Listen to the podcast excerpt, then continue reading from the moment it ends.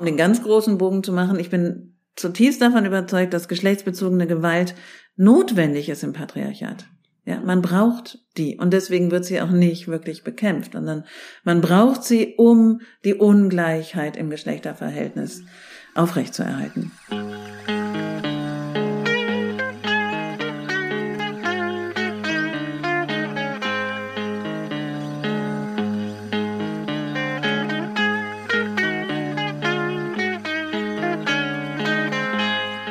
Hallo und herzlich willkommen zum Was tun Podcast. Hier sprechen wir mit Aktivistinnen und Aktivisten darüber, wie die gesellschaftliche Linke nicht nur kämpfen, sondern auch gewinnen kann. Wir, das sind Inken und Valentin, wir diskutieren beide viel über politische Strategie und machen jetzt diesen Podcast, um die Diskussion darüber mit euch zu teilen. Ja, jetzt ist ja schon fast Weihnachtszeit und ich freue mich irgendwie immer voll auf die Zeit. Ich finde es super entspannt. Ich fahre gerne nach Hause zu meiner Familie. Äh, da gibt es dann irgendwie viel, viel Zeit zum Lesen, Quatschen, Rumhängen. Es ist für mich irgendwie eine extrem entspannte und gute Zeit. Ja, das geht mir ähnlich. Also ich freue mich auch auf die Weihnachtstage. Ich finde es am Ende des Jahres irgendwie immer noch mal eine sehr besinnliche Zeit irgendwie. Und es ist aber auch wichtig anzuerkennen, dass das nicht allen Menschen so geht. Menschen, die Opfer von häuslicher Gewalt werden, die freuen sich wahrscheinlich gerade nicht auf die Weihnachtstage. Ja, es ist nämlich so, dass äh, Beratungsstellen das eigentlich jedes Jahr äh, berichten können, dass während der Feiertage oder beziehungsweise sie dann nach den Feiertagen einfach viel mehr Frauen zu ihnen kommen, wo die Gewalt zu Hause eskaliert ist über die Feiertage. Die Weihnachtstage sind halt mit emotionalen Erwartungen auch total überfrachtet. Und in Familien, also bei Frauen oder Kindern, die in Beziehungen mit Tätern häuslicher Gewalt leben, ist es einfach so, dass äh, die Gewalt dann häufiger eskaliert, schwerer wird, genau, und die auch total isoliert sind. Also auch während der Feiertage, die für manche Leute so entspannt im Familienkreis sind, für die Frauen und Kinder besonders gefährlich ist deshalb. Mhm. Und es ist tatsächlich auch krass, also wenn man auf die Zahlen guckt, stellt man fest, dass jede vierte Frau in ihrem Leben Opfer von Gewalt durch den Partner oder den Ex-Partner wird. Trotzdem wird darüber gesellschaftlich irgendwie ja, relativ wenig geredet. Wenn darüber geredet wird, dann wird es praktisch als so eine Art Frauenthema behandelt.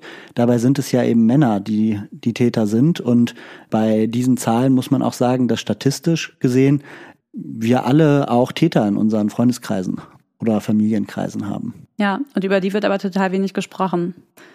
Wir sprechen heute aber mit einer Frau, die das ändern will und die schon ganz lange zu dem Thema arbeitet als Juristin. Christina Klemm ist Rechtsanwältin für Strafrecht und Familienrecht und sie vertritt schon seit mehreren Jahrzehnten inzwischen Betroffene von sexuellem Missbrauch, sogenannter Partnerschaftsgewalt, Kindesmissbrauch, auch rassistisch oder homophob motivierten Straftaten.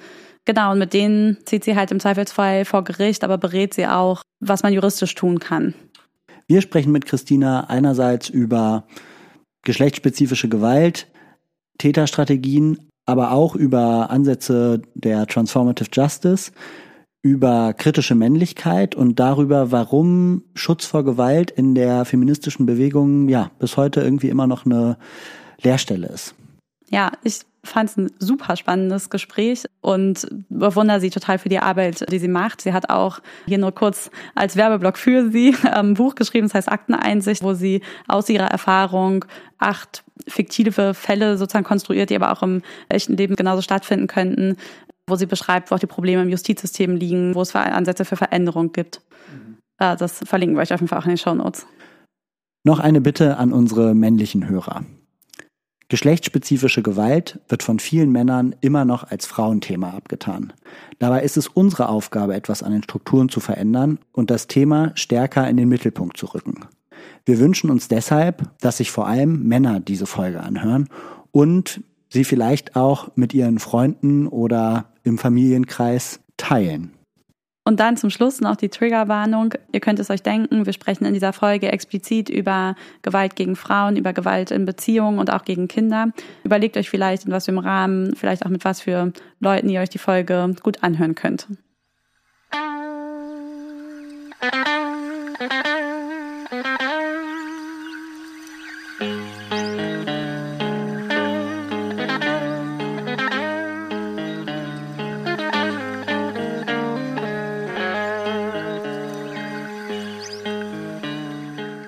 Ja, wir sitzen jetzt bei Christina Klemm im Büro in Berlin und äh, freuen uns riesig, dass das Gespräch geklappt hat und wir jetzt noch über so ein schwieriges Thema ähm, vor Weihnachten sprechen können und aber so eine kompetente Gesprächspartnerin dafür gefunden haben.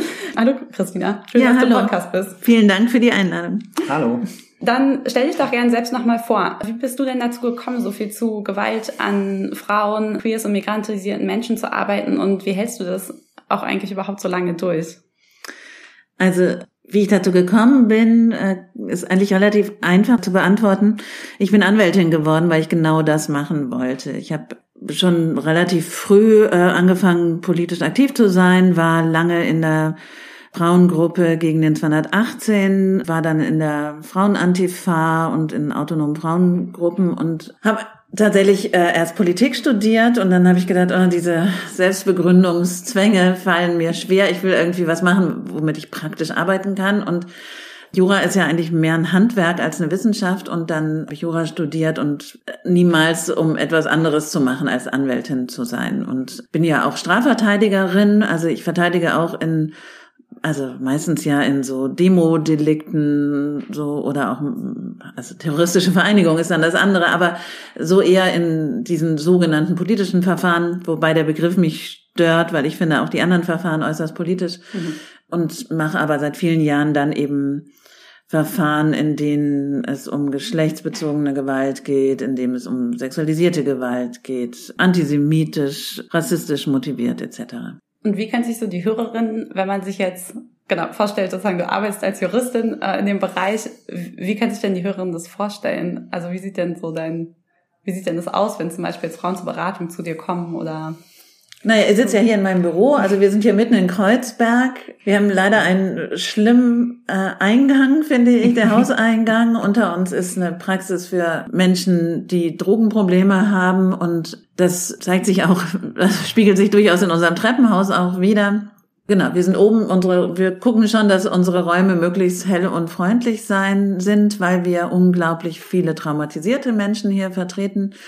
Ich arbeite mit vier Kolleginnen zusammen, die ähm, im Asyl- oder Migrationsrecht tätig sind, die meisten, oder eben auch im Familien- und äh, Strafrecht. Genau, unser Alltag ist so, dass hier wirklich viele Menschen auch vorbeikommen, also dass wir mit denen ähm, sprechen. Wir sind noch nicht so, so lange wieder in diesem Raum, in diesen Räumen. Wir waren hier früher schon mal, aber äh, ich glaube, wenn diese Wände erzählen könnten, was hier alles erzählt wird, dann wäre das wirklich beeindruckend. Genau, wir sprechen, ehrlich gesagt, lachen wir auch total viel in diesen Räumen hier. Wir haben, glaube ich, alle den Ansatz, dass wir die Menschen, die zu uns kommen, auch sprechen lassen wollen, dass wir ihnen zuhören wollen.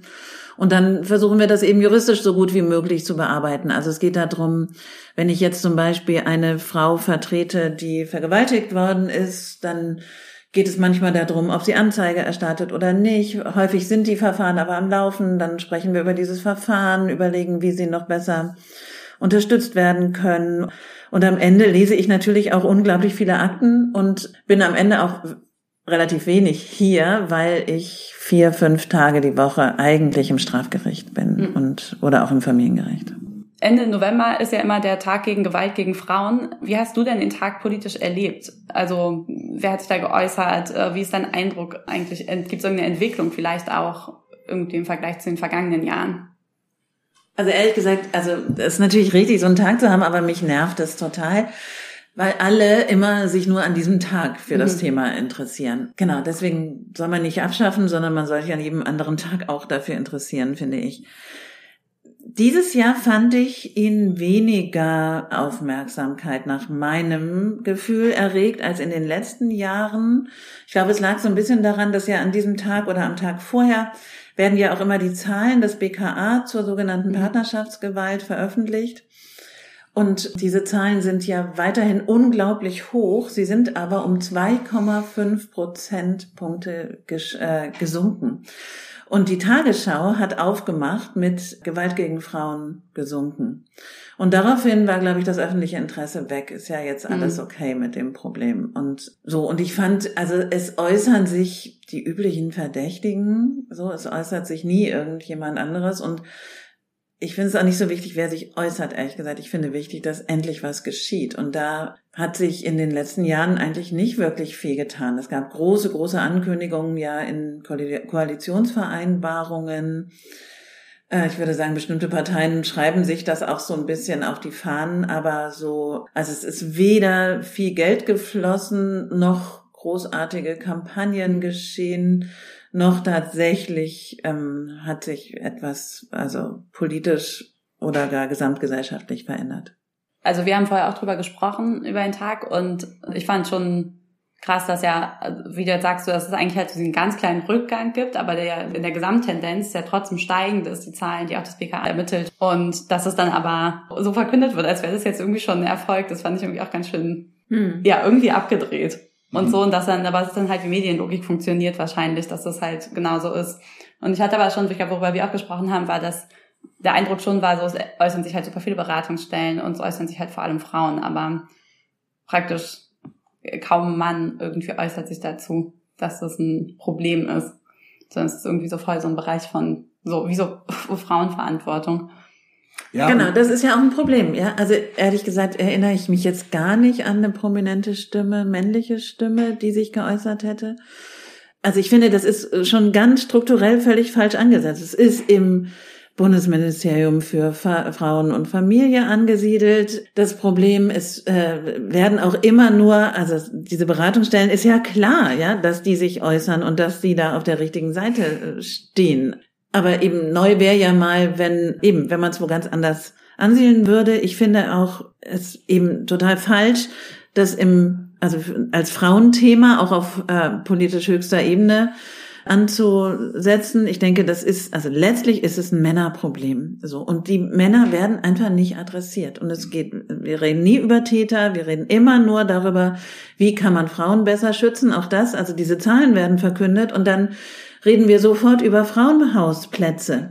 Mhm. Das ist nur ein winziger Faktor. Man, Frauenhausplätze können ja niemals am Ende, also vielleicht können die mal ein Femizid verhindern. Aber die verhindern ja nicht die Gewalt und erst recht nicht strukturell. Aber darum geht es nie. Mhm. Was ich auch ganz interessant finde bei den Leuten, die sich dann äußern, ist, dass es oft äh, letztendlich Appelle an Frauen auch sind, nämlich geht da raus aus diesen Beziehungen, ähm, meldet euch bei den ganzen vielen Hilfsangeboten, die es gibt. Und das ist ja ein Stück weit auch so das, was du beschreibst als strukturelles Problem, was eben immer nur die Frauen in den Mittelpunkt der Debatte rückt und eben nicht sagt, okay, was ist mit den Tätern?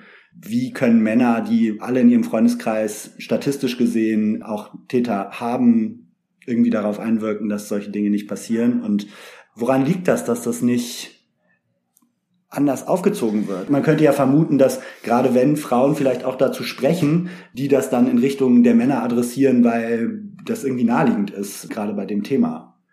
Naja, ich meine, die Frauen, die darüber sprechen, sind eben Beratungsstellen, Frauenhausmitarbeiterinnen, mhm. also die in diesem Hilfesystem sind. Und die sprechen natürlich darüber, was sie jeden Tag erleben. Und die arbeiten mit den Frauen. Dadurch, dass niemand anderes sich dazu äußert, so, also fehlt das einfach. Und das reproduziert natürlich auch wieder dieses, dieses Gefühl, am Ende sind die Frauen selber schuld, ja. Also hätten die anders gehandelt, hätten die den Mann früher verlassen, wären die nicht irgendwie alleine nachts unterwegs, würden die nicht in eine Disco gehen und irgendwelche Drogen nehmen etc. Am Ende sind sie immer selber schuld. Und ich finde, das setzt sich in so ganz vielen, also in so vielen Punkten fort. Ja, im Moment denke ich immer über diesen Satz nach, zu einem Ge Streit gehören zwei.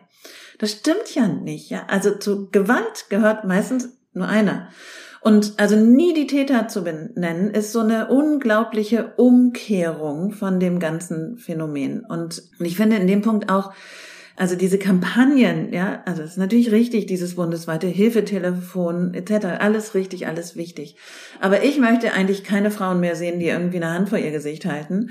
Ich möchte Täter sehen. Ich möchte, dass Männlichkeit adressiert wird, dass wir über Strukturen reden, die das produzieren und dass man nicht immer fragt, warum hat die Frau eigentlich nicht schon längst ihren gewalttätigen Mann verlassen, sondern zu fragen, warum machen diese Männer eigentlich immer weiter? Und warum kümmert sich einfach kein Mensch darum, dass sie gestoppt werden. Und genau das auch, was du sagst. Ja, wir alle reden andauernd oder nicht andauernd. Ja, also in der Regel redet man ja gar nicht über das Phänomen. Aber wenn wir darüber reden, dann kennen wir alle Betroffene in unserem Bekanntenkreis und niemand kennt Täter. Anscheinend gibt es die nicht. Und wir reden überhaupt nur darüber, wenn es sogenannte, also wenn man die auch noch rassistisch belegen kann, ja, dann wird darüber geredet, ja, dann mhm. ist es irgendwie groß in der Presse und was auch immer. Aber über den alltäglichen, über die alltägliche Gewalt, die ja meist im sozialen Nahraum stattfindet und eben von den Lebenspartnern ausgeht, äh, wird nicht, also da wird nicht adressiert, wer die Täter sind.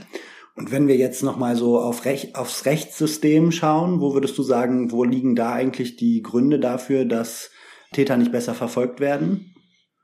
Das ist natürlich ein großes Thema. Also, also ganz grundsätzlich kann man sagen, wir haben natürlich auch ein zutiefst patriarchal geprägtes Strafrechtssystem. Da kommt man nicht drum herum. Es gibt viele gute Gründe, warum Personen geschlechtsbezogene Gewalt nicht anzeigen. Ja, so, das, das, also da fängt es schon an, ja. Entweder weil sie gar keinen Zugang zum Recht haben, weil sie auch noch rassifiziert sind, weil sie irgendwie geistig oder körperlich beeinträchtigt sind und gar nicht hinkommen oder weil sie alt sind, ja. Also es gibt da tausend, tausend Gründe. Oder eben, weil die Gefahr zu groß ist. Auch das ist natürlich ein Grund. Und weil sie wissen, möglicherweise wird mir nicht geglaubt. Und was habe ich denn am Ende davon? Ja, was habe ich am Ende irgendwie von einer Strafanzeige, wenn dann ein, zwei, drei Jahre später irgendeine Strafe rauskommt, die also jedenfalls der betroffenen Person auch überhaupt nicht weiterhilft. Also auch darüber muss man, glaube ich, nachdenken, ob man ein ganz anderes System entwickelt, das tatsächlich nicht straft, sondern tatsächlich darüber nachdenkt, zu entschädigen, und eine Verhaltensänderung hervorzubringen. So, das, ich glaube, da, da muss man viel drüber nachdenken und das ist viel Arbeit und das ist nicht billig. Ja, wir sehen ja in der in der Politik auch immer, also gerade bei Miss, bei Kindesmissbrauch sieht man das häufig, wenn dann wieder irgendwelche großen Fälle aufgedeckt werden, dann wird mal schnell irgendwie die Strafandrohung erhöht bringt nichts, ja, 0,0, wissen auch alle. Ist aber billig, keine Folgenkosten und man hat irgendwas getan, ja, so. Statt eben zu sagen, wir müssen da viel mehr, eben viel schneller, zum Beispiel viel schneller zu agieren, ja, auch justiziell. Das ist Strafprozess, Familienrecht. Ähm, da muss man sagen, das ist auch eine sehr, sehr negative Entwicklung eigentlich in den letzten Jahren, was also die Frage betrifft, was ist eigentlich bei Gewalt im sozialen Nahraum und Umgang und Sorgerecht? Und da haben wir eine wahnsinnig starke Väterlobby und das sind diese Männerrechtsvereine. Und ähm, was ja erstmal gut klingt, ja, klingt ja erstmal super. Irgendwie aktive Väter wollen wir alle, ja, wollen alle, dass die irgendwie auch ein bisschen Care-Arbeit machen. Aber letztlich setzen eben diese Väterrechtsvereine in den meisten Fällen einfach nur die Rechte der Väter ein, negieren diese Gewalt, sprechen wahnsinnig Vordergrund, dass es also immer, also dass ja auch die Gewalt gegen die Männer so wahnsinnig groß wäre und negieren das Problem. Und die haben es tatsächlich durchgesetzt, diese, diese Annahme, dass nichts wichtiger für Kinder ist als der Umgang mit beiden Elternteilen. Und egal, was der Vater gemacht hat, das soll für Umgang und Sorge keine Rolle spielen. Und das ist dramatisch. Hm. Also geht dann praktisch um den Fall, wo sich eine Frau vielleicht geschafft hat zu trennen, es irgendwie geschafft hat, den Schritt aus dieser gewalttätigen Beziehung rauszugehen und dann aber sie praktisch getrennt ist, aber gemeinsame Kinder mit dem Täter hat und genau, es dann immer weiteren Umgang gibt und sozusagen immer wieder im Moment des Umgangs irgendwie es halt natürlich auch eine Begegnung gibt und wieder Gewalt stattfinden kann. Genau, es ja. sind die Fälle und die sind natürlich ganz typisch, es ist immer so. Ja, es ist mhm. immer so, dass wenn sich eine Frau trennt, es gibt gemeinsame Kinder, dann, dann kann die vielleicht ins Frauenhaus gehen oder in eine Schutzwohnung, mhm. wohin auch immer, kann sich auch verstecken, kann auch einen Gewaltschutzbeschluss bekommen, dass der sich nicht nähern darf. Aber das alles betrifft nicht die Kinder. Mhm. So, ich kann keine Gewaltschutzverfügung für ein Kind gegen den Vater, also gegen den sorgeberechtigten Vater erlassen. So. Und dann gibt es sofort, also dann laufen zwei Verfahren parallel. Das Strafverfahren und eben vielleicht das Gewaltschutzverfahren, mhm. dass er sich nicht nähern darf und das Umgangsverfahren. Und das Umgangsverfahren durchbricht alles. So, das mhm. wird, also dann heißt es eben, ja, mag ja alles sein, aber wir können das nicht beurteilen, ob diese Gewalt tatsächlich stattgefunden haben. Und eine Entfremdung des Kindes ist immer eine Katastrophe. Und dann wird ganz schnell, in aller Regel, wird zumindest ein begleiteter Umgang eingerichtet. Mhm. Das heißt, dass eben, also die Kinder nicht jetzt alleine mit dem Vater sind, sondern in so einer Einrichtung, in der das alles dann überwacht wird quasi. Das ist aber so ein bisschen, also Augenwischerei, weil die Kinder ja dahin gebracht werden müssen, die Frauen verfolgt werden können, die Kinder Redeverbote auferlegt bekommen müssen. Wo sind sie denn eigentlich? Ja, das, und es gibt immer Situationen, in denen dann auch unüberwacht gesprochen werden kann. Ähm, und dann ist es so, das ist eine Maßnahme der Jugendhilfe. Wir alle wissen, die Jugendämter absolut unterfinanziert. Und die sagen dann acht bis zehnmal. Und wenn, wenn diese Väter in, also nicht gewalttätig im Umgang werden, ja, was die meisten dann ja doch hinkriegen, nicht alle, aber die meisten, dann heißt es ja, der Umgang ist doch super. Und dann wird der Umgang unbegleitet. Und dann ist sofort alles vorbei. Ja, dann ist eine Schutz, ein Schutz nicht mehr möglich. Hm. Das finde ich halt auch total abgefahren, dass so wenn die Kinder die Gewalt mitbekommen haben gegen die Mutter, dass das nicht als Gewalt gegen das Kind auch gewertet wird. Obwohl es ja, das wird es schon ein bisschen, also man sagt schon, das ist eine Kindeswohlgefährdung, mhm. aber die Idee, die die Gerichte haben, ist ja, ja, aber jetzt ist ja die Gefährdung vorbei. Ja, die haben sich ja getrennt, die Gewalt kommt ja nicht mehr vor. Mhm. So, deswegen kann man ja dann, also dann sollen die Kinder auch einen positiven Eindruck wieder von ihren Vätern bekommen. Ja, die sollen doch jetzt, also dann sehen, der ist, eigentlich ist das echt ein cooler Typ, der ist halt nicht so toll mit der Frau gewesen. Und dann wird den Frauen häufig geraten, sie sollen das jetzt therapeutisch bearbeiten, dass sie nicht mehr solche Ängste haben vor diesen Männern, von denen sie sich ja jetzt endlich getrennt haben. Aber diese Väter, die müssen eigentlich überhaupt gar nichts tun. Und die müssen auch nicht irgendwann mal tatsächlich ein eingestehen, dass sie, dass sie der Fehler sind. Ja, so. Und es wird häufig sogar den Frauen unterstellt, sie seien, das Wort ist immer die Bindungstoleranz, mhm. ja, sie seien nicht bindungstolerant, wenn sie den Kindern berichten, was geschehen ist. So, mhm. Und ich sage dann immer, was soll denn meine Mandantin eigentlich sagen? Ja, die geht da bei Nacht und Nebel mit ihren Kindern ins Frauenhaus mhm. und dann soll sie sagen, aber euer Vater ist echt ein toller Typ. Mit dem hat es nichts zu tun. So, also das ist ja total absurd. Und natürlich wissen die Kinder, was passiert ist. Und die brauchen eine Einordnung. Und ich finde, auch das wissen wir ja aus unzähligen Forschungen, diese transgenerationelle Übertragung, ja, also dass Kinder das ja erlernen und dass Kinder zum Beispiel, also ganz besonders gefährdet sind, später wieder in gewalttätige Beziehungen zu geraten, weil sie nämlich erlernen, dass eine Person, die sie ja auch lieben, wenn die gewalttätig ist, dass sie das verknüpfen mit Liebe, diese Aggression. Und also deswegen ist es so wichtig, tatsächlich auch klare Zeichen mhm. zu setzen. Klare Zeichen zu setzen, das geht nicht. Und das war falsch und es muss eine Änderung geben, damit der wieder Umgang haben kann. Mhm. Ich finde es immer so richtig erschreckend, das zu hören, wie egal es der Gesellschaft ist, irgendwie diese Frauen zu schützen. Also dass dann sozusagen auch so, die Kinder trumpfen halt immer alles und was sozusagen so angeblich zum Wohl der Kinder ist, aber dass man so gerade nach Trennung halt die Frauen einem besonderen Gewaltpotenzial auch aussetzt und ja auch besonders viele Femizide nach Trennung dann passieren oder in Trennungssituationen, ist halt irgendwie dabei völlig egal. Also und auch das Wohl von, das Wohl von Frauen und so ist einfach dann in der Gesellschaft total untergeordnet allem anderen, dem Recht der Männer auf Umgang, Umgang und sozusagen dem, was man glaubt, was irgendwie für die Kinder gut sein Genau, also ich finde auch, also das eine ist der Schutz, da würde, da würden wahrscheinlich alle sagen, doch, doch, darum kümmern wir uns schon, das wollen wir natürlich nicht, niemand will ein Femizid beim Umgang, also so, das würden sie schon sagen, ist halt alles unzureichend leider, aber ähm, so, darauf haben wir schon einen Blick, würden die sagen. Aber, also das finde ich ist das eine Problem. Und das andere Problem ist aber auch, also auch die, die äh, psychische Gesundheit der betroffenen Frauen und eigentlich ihre eigenen Rechte. Ja, also man würde ja eigentlich sagen, wenn ich von jemandem misshandelt worden bin, dann wird mich kein Mensch mehr dazu zwingen, dass ich diesem Menschen freundlich gesonnen bin und dass ich mich mit denen an den Tisch setze und dass ich mich therapiere, damit ich wieder eine gute Kommunikation mhm. habe, bevor der irgendetwas tut. Ja, so. Das wird aber von Müttern, also das ist die Unterscheidung, ja. Es gibt, also, es gibt Frauen und es gibt Mütter. Und Mütter haben das abgegeben mit ihrer Mutterschaft, diese eigenen Rechte. Und das finde ich, das ist auch ein Punkt, der viel zu wenig äh, noch beachtet wird, zu sagen, Also es gibt ein Recht der Person, die Gewalt erlebt hat, durch eine andere Person mit dieser anderen Person nie wieder etwas zu tun haben mhm. zu wollen. Und wenn der Staat tatsächlich findet, dass es eine Kinderschutzaufgabe ist, dennoch die Kinder diesem gewalttätigen Mann wieder näher zu bringen, dann muss der Staat es vielleicht eben auch alleine machen. Also so, dann müssen die sich überlegen, wie geht es, gibt es Formen,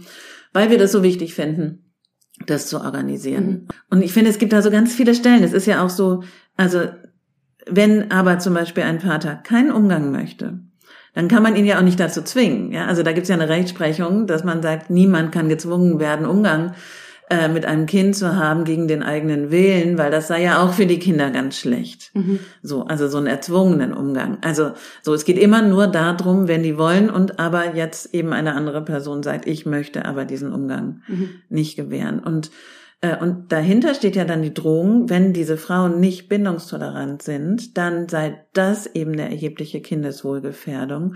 Und das kann dazu führen, dass die Kinder in den Haushalt des Vaters kommen. So, also das ist eine ganz reale massive Bedrohung. Das klingt ja so, als wenn diese Männerrechtsbewegung irgendwie in den letzten Jahren wahnsinnig erfolgreich war. Hast du da Einblicke, wie, ja, wie das genau funktioniert, mit welchen Strategien die da arbeiten? Da gibt's verschiedene Strategien. Also die haben, also machen unglaublichen Lobbyismus. Die haben jetzt auch sehr lobbyiert. Es gibt, soll so eine neue Kindschaftsrechtreform geben. Diese ganze Einführung auch der des gemeinsamen Sorgerechts und die Stärkung des gemeinsamen Sorgerechts ist auch auf die zu, also auf sehr gute Lobbyarbeit von denen zurückzuführen. Die Schulen, die machen viele Schulungen, an denen auch viele Familienrichter und Richterinnen teilnehmen, Verfahrensbeistände. Also die sind da einfach mit sehr viel Geld und auch guten, äh, also guten Strategien genau in dieses Feld hineingekommen und es gibt auf der anderen Seite dann, es gibt so Organisationen von alleinerziehenden Müttern, aber das ist natürlich auch das Problem, dass sie wieder so viel weniger Geld haben und mhm. Ressourcen, weil die sind ja auch noch alleinerziehende Mütter und verdienen sowieso viel weniger Geld, dass die überhaupt nicht so massiv auftreten können. Mhm. Und das heißt, das Geld ähm, in dieser Männerrechtsbewegung, das kommt dann von den Mitgliedern oder gibt es da auch noch irgendwelche obskuren Organisationen im Hintergrund, die da irgendwie diese Bewegung mit finanzieren oder mit aufbauen? Also es gibt so ein paar, also ich bin da nicht so ganz tief drin. Es gibt so ein paar ähm, Annahmen und Verquickungen auch zu rechtsextremen Bewegungen. Es gibt ja dieses Buch, das kennt ihr sicher auch von Ginsberg, dieses Männer, ist das denn? Der sich in so Männerbünde, also der war auch in so schlagenden Verbindungen und äh, eben bei so verschiedenen rechten Netzwerken, der war auch bei der FDP und also bei so, so also bei der RAF-DP. naja, also, also ich würde sagen, bei ähm, all diesen renitenten Männern. Äh, und da, also der hat auch ein Kapitel über diese Männerrechtsbewegungen. Und da gibt es Verknüpfungen das würde ich jetzt aber nicht pauschal sagen, dass die alle recht sind. Also es gibt auch welche, die, also die durchaus auch eher so ein liberales Auftreten haben, auch durchaus sagen, es gibt das Problem. Also es gibt auch welche, die tatsächlich auch gute Arbeit machen. So, das kann man nicht pauschal sagen, aber es gibt eben viele, die vor allem eben die Rechte der Männer in den Vordergrund stellen und wahnsinnigen Frauenhass verbreiten. Hey, sorry für die kurze Unterbrechung. Du hörst den Was tun Podcast. Und wenn dir diese Folge gefällt, dann solltest du auch in Zukunft keine Was tun Folge mehr verpassen. Abonniere deshalb jetzt direkt unseren Kanal mit einem Klick in deinem Podcatcher. Und jetzt viel Spaß beim Weiterhören. Vielleicht schlagen wir jetzt mal so ein bisschen so einen Bogen, weil ich habe das Gefühl, äh, wir haben jetzt schon doch auch wieder viel über Frauen geredet und jetzt aber auch schon wieder ein bisschen über Männer und ihre Strategien. Und es gibt ja so ein bisschen auch dieses Wort von Täterstrategien. Also das ist ja glaube ich, ein wichtiger Punkt, erstmal zu erkennen, das sind keine Taten im Affekt äh, sozusagen, sondern es sind Täter, die haben Strategien, unter denen Voraussetzungen sozusagen diese Gewalt funktioniert. Und vielleicht kannst du einfach den Hörerinnen und Hörern nochmal ein paar Worte dazu sagen, vielleicht auch nochmal erzählen, was sich so hinter diesen Täterstrategien verbirgt. Ja, da gibt es natürlich unglaublich viele und man, also man muss jetzt nicht denken, dass das so Strategien sind, die eingeübt sind, sondern ich glaube, es sind Strategien, die einfach gesellschaftlich total üblich sind und die man durchaus erkennen kann. Also denke zum Beispiel, dass die allermeisten schon mal erlebt haben, eine Situation, wenn sie irgendwie mit einem Paar unterwegs waren und dann gibt es auf einmal so herabwürdigende Äußerungen. Also, also irgendwie sowas wie, ah, das versteht die immer nicht. Oder auch, ah, die klammert so an dem Kind oder mit der ist ja gar nichts mehr anzufangen. Irgend, irgendwie so kleine Bemerkungen und und die also manchmal ja auch so sind, dass man dann dabei sitzt und das einem selbst so ein bisschen unangenehm ist, wenn man mit so einem und das so miterlebt und irgendwie ist es unangenehm und ich glaube, in diesem Moment müsste man schon sagen, was ist denn das hier eigentlich? Ja, was macht ihr hier? Warum seid ihr oder warum bist du so unfreundlich? Zu deiner Freundin. Die ist keine, na wie heißt es immer, Helikoptermutter, weil sie das jetzt macht oder die, also so, ich glaube, es gibt so ganz, ganz viele solche Äußerungen. Da fängt es häufig an. Und das ist dann in den Beziehungen so. Und wenn das schon nach außen getragen wird, dann ist es eben noch ein weiterer Eskalationsschritt. Und es gibt zum Beispiel eine Täterstrategie, die damit beginnt, schon während der äh, Beziehungen immer wieder die Frau so unglaubwürdig zu machen in der, mhm. also die ist so ein bisschen verrückt, die ist so ein bisschen durchgeknallt, die ist so wahnsinnig eifersüchtig und so, und das schon immer wieder so in die Öffentlichkeit hinaus zu pusten, damit nämlich dann später, wenn sie dann mal was mhm. erzählt, ist das ja klar, die ist ja total eifersüchtig, ja, so. Mhm. Also das ist zum Beispiel eine typische Strategie. Oder dann eben gegenüber den Betroffenen dieses sogenannte Gaslighting, also einfach also das zu leugnen, was mhm. gerade passiert ist. Ja, das berichten mir unglaublich viele Mandantinnen, dass sie irgendwie geschlagen wurden oder irgendwie geschubst wurden oder also was auch immer und dann dann tun diese Täter so, als sei gar nichts geschehen, als würde sie sich das nur einbilden und so, eine andere Täterstrategie ist auch die, also wenn es um den sozialen Nahraum geht, die Frauen zu isolieren. Das ist auch, mhm. also ganz häufig irgendwie über die Freundinnen schlecht zu reden, über die Familie schlecht zu reden, sie dazu zu bewegen, eben immer weniger Kontakte zu haben. Und eben sie auch so, also sie sind schuld an ganz viel, sie sind auch schuld, das ist auch eine, eine beliebte Strategie, sie sind schuld an der Gewalttätigkeit des Mannes, mhm. so, weil wenn sie irgendwie netter wären oder besser funktionieren würden, dann müsste er ja nicht so, oder sie erinnern sie dann, durch ihr Verhalten an die eigene Mutter, die ja angeblich so schlecht zu ihnen gewesen wäre, oder an, also so, es gibt so tausend Formen, die, die eben sich immer wieder sehr ähneln. Eine Täterstrategie ist auch eine totale Überwachung einzuführen, auch das. Also es ist dann viel so, zum Beispiel mit den Handys, die gegenseitig zu tracken. Das ist so eine so ein Liebesbeweis quasi. Du, ähm, also oder und das wird so getarnt als ich mache mir ja Sorgen um dich, ich will gerne wissen, wo du bist, falls ich dich mal nicht erreichen kann. Am Ende ist es eben eine Totalüberwachung. Oder auch, also zu helfen bei der Einrichtung von Accounts oder dann eben so ein gemeinsames Konto, gemeinsame, auch bei der E-Mail irgendwie mitgucken zu wollen, damit man ja irgendwie da auch mal eben unterstützen kann. So, also dieses und am Ende finden sich die Betroffenen irgendwie in der Situation, in der eben jeder Schritt von ihnen verfolgt mhm. werden kann. Auch das ist eine Täterstrategie. Und das geht dann immer weiter, immer mhm. weiter. Mhm. Ja, das finde ich irgendwie total, also total krass. Und ich finde aber auch irgendwie total spannend, dass es wirklich, ich auch je mehr ich mich dann beschäftigt habe, ich immer mit den Eindruck habe, wenn das sozusagen alles zusammenkommt, dann ist es richtig krass, aber es gibt ganz viele Brücken auch schon so ein Alltagssexismus. Also auch die Situation, die du am Anfang beschrieben hast oder auch so, dass Eifersucht ja zum Beispiel ganz oft erstmal als so auch legitimes Gefühl in Partnerschaften mhm. gilt oder so. Und dann gibt's halt so, also es ist so ein bisschen so, wie ich habe das Gefühl, es gibt so von diesen Täterstrategien äh, ganz viele so kleine die so links, oder? So, ja. so links in, ja, finde ich auch. Es ist so, und das ist eben so ein Alltag. Ja, es ist ja. so ein Alltag und es ist ja auch, also wenn, wenn wir über Sexismus reden oder so dieses, also zum Beispiel diese Witze, ja, die überhaupt nicht witzig sind, mhm. ja, diese sexistischen Witze, die dann da auch immer wieder gemacht werden. Und ich glaube, mhm. jede kennt es auch, wenn man dann da steht und denkt, also wenn ich jetzt was dagegen sage, dann bin ich schon wieder die Spielverderberin, mhm, dann bin ich irgendwie die blöde Feministin, die eh irgendwie nie Spaß an irgendwas hat und und die die Laune verdirbt. Mhm. Deswegen sagt man dann eher gar nichts dazu vielleicht. Also so oder man mhm. verdirbt eben die Laune, dann macht man, das heißt man eben auch immer wieder unbeliebter. So dann schränkt sich das auch ein mit dem Bekanntenkreis oder so. Das ist ja also das ist so, das ist so fest verankert in unserer Gesellschaft, finde ich. Und das legitimiert oder, oder das führt aber dazu, dass, also, dass alles möglich ist in dieser ganzen mhm. Bandbreite und dass wir gar nicht diese ganzen Warnsignale mhm. eigentlich sehen. Ja, also ich sage zum Beispiel immer, also wenn, wenn ich eine Freundin habe, die irgendwie wieder mit irgendeinem äh, Mann zusammengekommen ist, dann sage ich immer, und was ist mit den Ex-Freundinnen? Mhm. So, hat er Kontakte zu denen? Ist das noch okay? Oder sagt er, die waren alles blöde Schlampen? Also mhm.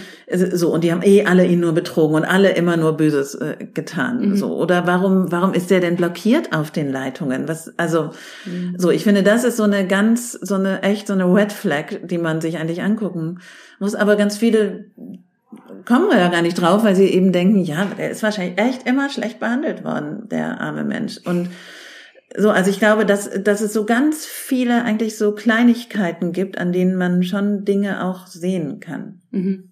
Und, vielleicht das, um das auch nochmal, die man natürlich auch, also was auch jetzt wieder nicht nur ein Rat sein soll an die Frauen, sondern auch ein Rat an die Männer sein soll, hinzuhören, ja, was einem eigentlich der Kumpel erzählt, warum er da verlassen ist. Oder dass man auch mal sagt, warum ist die denn jetzt auf einmal so weg? Was ist denn da passiert? Warum ist die ausgezogen? Warum will die denn keinen Umgang mhm. zulassen? Ja, so. Und das, und da gibt es ja auch so eine, also mit diesem Umgang immer, ja, da gibt es ja so eine Vorannahme, als würde jede Frau immer nur irgendwie auf ihren Kindern sitzen und brüten. Und ich sage immer, also ich bin, also ich war auch, als meine Kinder klein waren, froh, wenn die mal ein Wochenende weg waren. Und Jetzt bin ich nicht alleinerziehend, aber ich war froh, wenn da andere die Kinder mal betreut haben. Und jede Alleinerziehende möchte gerne Freiräume mhm. haben. Und das ist schon, das hat eine Bedeutung, wenn die sagt, aber nicht zu diesem Mann. Ja. Mhm. Jetzt ist ja relativ deutlich geworden, es gibt irgendwie ein krasses gesellschaftliches Problem. Es gibt auch ein Stück weit, jedenfalls was so die ganzen Zahlen angeht, zu einem gewissen Grad halt ein ja, irgendwie eine Grundlage, um das nochmal halt zu zeigen, so wie sich das irgendwie, äh, welches Ausmaß das hat. Gesellschaftlich bleibt es aber gleichzeitig auch relativ still darum und ich habe auch den Eindruck, auch wenn die feministische Bewegung jetzt so in den letzten Jahren ja eine ziemliche Hochkonjunktur hatte, ist dieses Thema Gewalt gegen Frauen eins, was wozu es jetzt nicht große Kampagnen gab, große Bewegungsmobilisierung und so Woran liegt das? Ja, das frage ich mich auch immer, warum das eigentlich in Deutschland so gut funktioniert, das alles unter dem Deckel zu halten und wie das ja in anderen Ländern, in Lateinamerika oder in mhm. Spanien oder so riesige Bewegungen haben. also ich weiß nicht, ob das ein spezifisch deutsches, also ob das auch mit der Geschichte Deutschlands zu tun hat. Ich glaube, ein Problem ist, dass die Szene quasi, die sich mit geschlechtsbezogener Gewalt befasst, dass die sehr eingebunden sind in diese alltägliche Care-Arbeit mhm. quasi, mhm. eben für die Betroffenen und dass da gar keine Kapazitäten sind, um mhm. auch noch etwas anderes zu tun. Und also wenn man zum Beispiel mit Frauenberatungsstellen äh, zu tun hat oder mit äh, Mitarbeiterinnen im Frauenhaus, ja, die sind die, also die machen großartige Arbeit, aber die sind echt alle am Ende ihrer Belastungsgrenze. Und aber es ist immer so, dass es gerade noch funktioniert. Ja, also es wird da nicht abgeschafft. Mhm. Ja, die schaffen jetzt nicht irgendwie Beratungsstellen ab, so was dazu führen würde, dass vielleicht mhm. sich Protest regen würde, sondern die werden eingebunden. So und ich glaube, es gibt so eine Institutionalisierung, es gibt so eine Zuständigkeit von bestimmten und die sind wie in so einem Hamsterrad, ja, in dem sie immer weitermachen und die mhm. natürlich mhm. sich überlegen, also ähm, rette ich jetzt hier quasi eine ganz konkrete Person und hol die irgendwie aus äh, irgendwoher ab oder gehe ich jetzt zu irgendeinem Bündnistreffen? So, ah. und da ist natürlich die Entscheidung immer diese konkrete äh, Unterstützungsarbeit. Mhm. So, und ich glaube, also warum es ansonsten also nicht passiert. In anderen Ländern war das ja immer so, dass es eigentlich irgendwelche Femizide gab, mhm. die dann auslösend waren. Bei uns gibt es dann dauernd Femizide und die lösen gar nichts aus. Mhm. Das ist schon interessant. Und ich glaube, es liegt schon auch daran, also dass es dann eben doch eine relativ schlechte Lobby für betroffene mhm. Frauen mhm. gibt, dass wir zum Beispiel auch, das finde ich auch immer interessant, wir haben so eine, so eine Kultur, dass die Betroffenen eigentlich nicht Expertinnen sind. So, dass das mhm. immer abgewertet wird. Mhm. Statt zu sagen, genau die wissen es doch. Ja, also ich denke mir immer, ey, wenn all meine Mandantinnen mal auf die Straße gehen würden und auch, auch mal irgendwie wütend auf die Straße gehen würden, weil sie eben so viel Ungerechtigkeit äh, erfahren haben, dann wäre schon eine ganze Menge los. Aber bei uns ist es sofort so, also dieses, dieser Opferstatus ist ja auch was total Schwieriges. Dann ist dann eben das ewige Opfer, man ist irgendwie nicht mehr voll, voll zurechnungsfähig, man kann gar nicht mehr kraftvoll, lustvoll, was auch mhm. immer sein. So, ich glaube, da gibt es so ganz viele Bilder. Dann würde ich sagen, also das betrifft nicht nur das Thema Gewalt äh, gegen Frauen und queere Menschen, sondern insgesamt das Gleichstellung ja in Deutschland gefühlt relativ weit ist, tatsächlich, aber ziemlich schlecht ist. Mhm. Auch da, also wir haben ja in Europa ein riesiges Gender Pay Gap. Wir mhm. haben immer noch die Care-Arbeit, die von Frauen geleistet wird, etc. in einem großen Maße.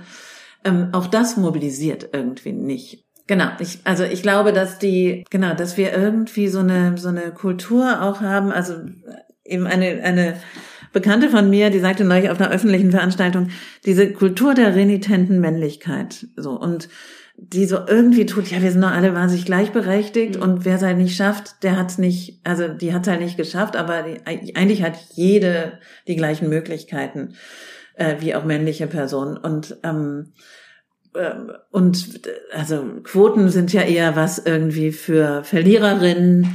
Ähm, Opfer sein ist auch was als also ist ist dann der letzte Schritt zur Verliererin eigentlich und äh, und es passt nicht in dieses ganze Lifestyle-Programm, das wir mhm. eigentlich haben. Mhm.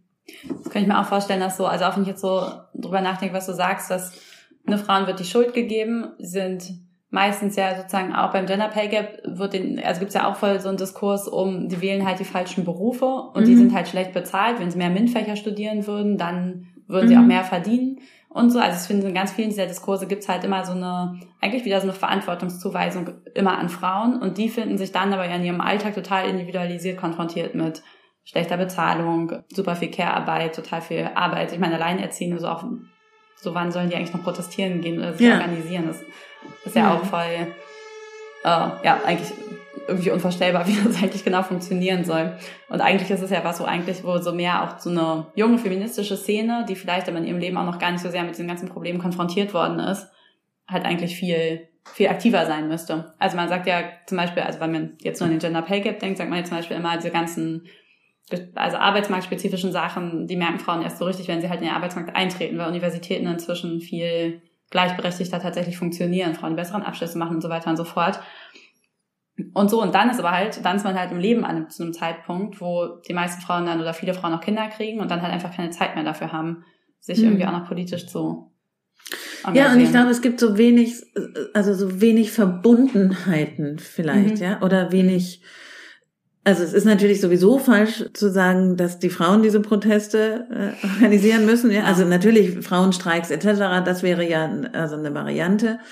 Aber ähm, es muss, muss sich eben verbinden dann auch mit männlichen Personen, die eben sagen, wir wollen auch nicht in so einer Gesellschaft leben. Das ist ja ein großes ja. Problem. Und das zieht sich leider eben von rechts auch bis links. Ja, das ist auch in der Linken nicht so, dass das ein Thema wäre zu sagen, wir wollen über Männlichkeit diskutieren, wir wollen über Gewalt diskutieren, wir wollen das jetzt ändern. Also ich finde schon, mhm. es gibt jetzt so, also manchmal habe ich mit so jüngeren feministischen Gruppen und die dann auch tatsächlich gemischgeschlechtlich sind, die das durchaus thematisieren. Aber es ist eben noch sehr, sehr klein, finde ich, mhm. diese diese Bewegung. Und irgendwie gilt es auch als uncool, ist immer mein Gefühl, es ist total uncool, über Gewalt gegen Frauen zu sprechen. Das ist so ein, also da, mhm. da ist es irgendwie, also es besser und leichter, sich irgendwie mit Nazis zu beschäftigen und mhm. mit, äh, also, oder Rechtsextremen oder was auch immer. Und ich glaube, das hat natürlich auch was damit zu tun, dass man sich mit dem eigenen potenziellen Tätersein auseinandersetzen muss. Und dass das so, dass das so schwierig ist, dass es eben, und dass, dass so wenig Formen noch davon mhm also gefördert werden und also auch jetzt in meiner Generation da gab es natürlich immer mal, also auch eben in linksradikalen Kreisen gab es ja immer auch dann so Männergruppen oder so. Und das waren immer schlechte Erfahrungen eigentlich. Also die meisten ja, sagen, oh, da haben wir dann irgendwie alle geredet und jetzt, also war irgendwie, also auch nicht wirklich gut organisiert. Das, also war manchmal lustig, aber eigentlich war es irgendwie nicht gut. Und Genau, und äh, also da finde ich auch interessant, dass es ja an der Linken auch immer heißt, dass es gibt dann so ein großes, so ein kritisches Verhältnis ja zu Polizei und Justiz, so, was ja auch richtig und berechtigt ist. Aber wie kann man denn anzeigen? Wie kann man denn Nebenklage machen? Wie kann man mhm. denn irgendwie die, der Polizei vertrauen? Und dann heißt es immer, das ist also das falsch, wir müssen andere Wege mhm. finden. Da gibt es dann eben Ideen, also ich finde tatsächlich eigentlich gute Ideen, ja, von äh, anderen Formen der Bewältigung. Aber das wird eben auch in der Linken meistens genau an den Punkten formuliert, ja, so. Und es wird nicht bei rassistischer Gewalt mhm. formuliert. So. Und ich, also ich sage manchmal, ja, wollt ihr euch mit Frau Zschäper an den Tisch setzen? Oder was denkt ihr euch denn? Ja, also sollen, wie, wie soll es denn gehen? Haben, also da fordern natürlich alle eine klare und krasse Verurteilung von mhm. diesen Taten und denken auch, es ist wichtig für den Staat, dass der rassistische, rechtsextreme mhm. Gewalt sehr symbolkräftig auch mhm. verurteilt. Bei Femiziden oder bei sexualisierter Gewalt da ist es irgendwie ganz anders, auch mhm. innerhalb mhm. der Linken. Da denkt man, ah, wer glaubt denn an den Staat und was soll das denn? Und man kann doch nicht solche Forderungen stellen mhm. als an, so, das ist so eine, da sind so zwei verschiedene Planeten irgendwie, die sich auftun. Ich finde das natürlich, das sind richtige Erwägungen zu überlegen, kann man Polizei zum Beispiel, kann man die reformieren, muss man die abschaffen? Wie, wie kann man es eigentlich besser machen in einer idealen Gesellschaft? Aber das muss man insgesamt machen und dann muss man das Thema sexualisierte Gewalt oder geschlechtsbezogene Gewalt da unbedingt mit beinhalten. Mhm. Ich habe jetzt ganz viele Fragen, gerade so im Hinblick auf Bewegung und woran liegt das, dass es da irgendwie so eine starke Leerstelle bisher noch gibt. Vielleicht mal zwei Aspekte rausgegriffen. Einerseits die Frage, also du hast jetzt gesagt, so diese alternativen Konzepte, meinst du damit dann so Transformative ja, genau. Justice?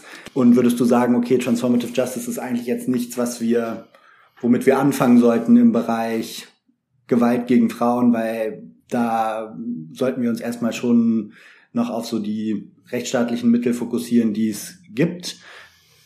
Kurze Infobox. Unter Transformative Justice oder transformativer Gerechtigkeit versteht man Ansätze, die nicht auf Disziplinierung und Bestrafung von TäterInnen durch das Justizsystem und Gefängnis setzen. Stattdessen sollen Taten gemeinschaftsbasiert aufgearbeitet werden.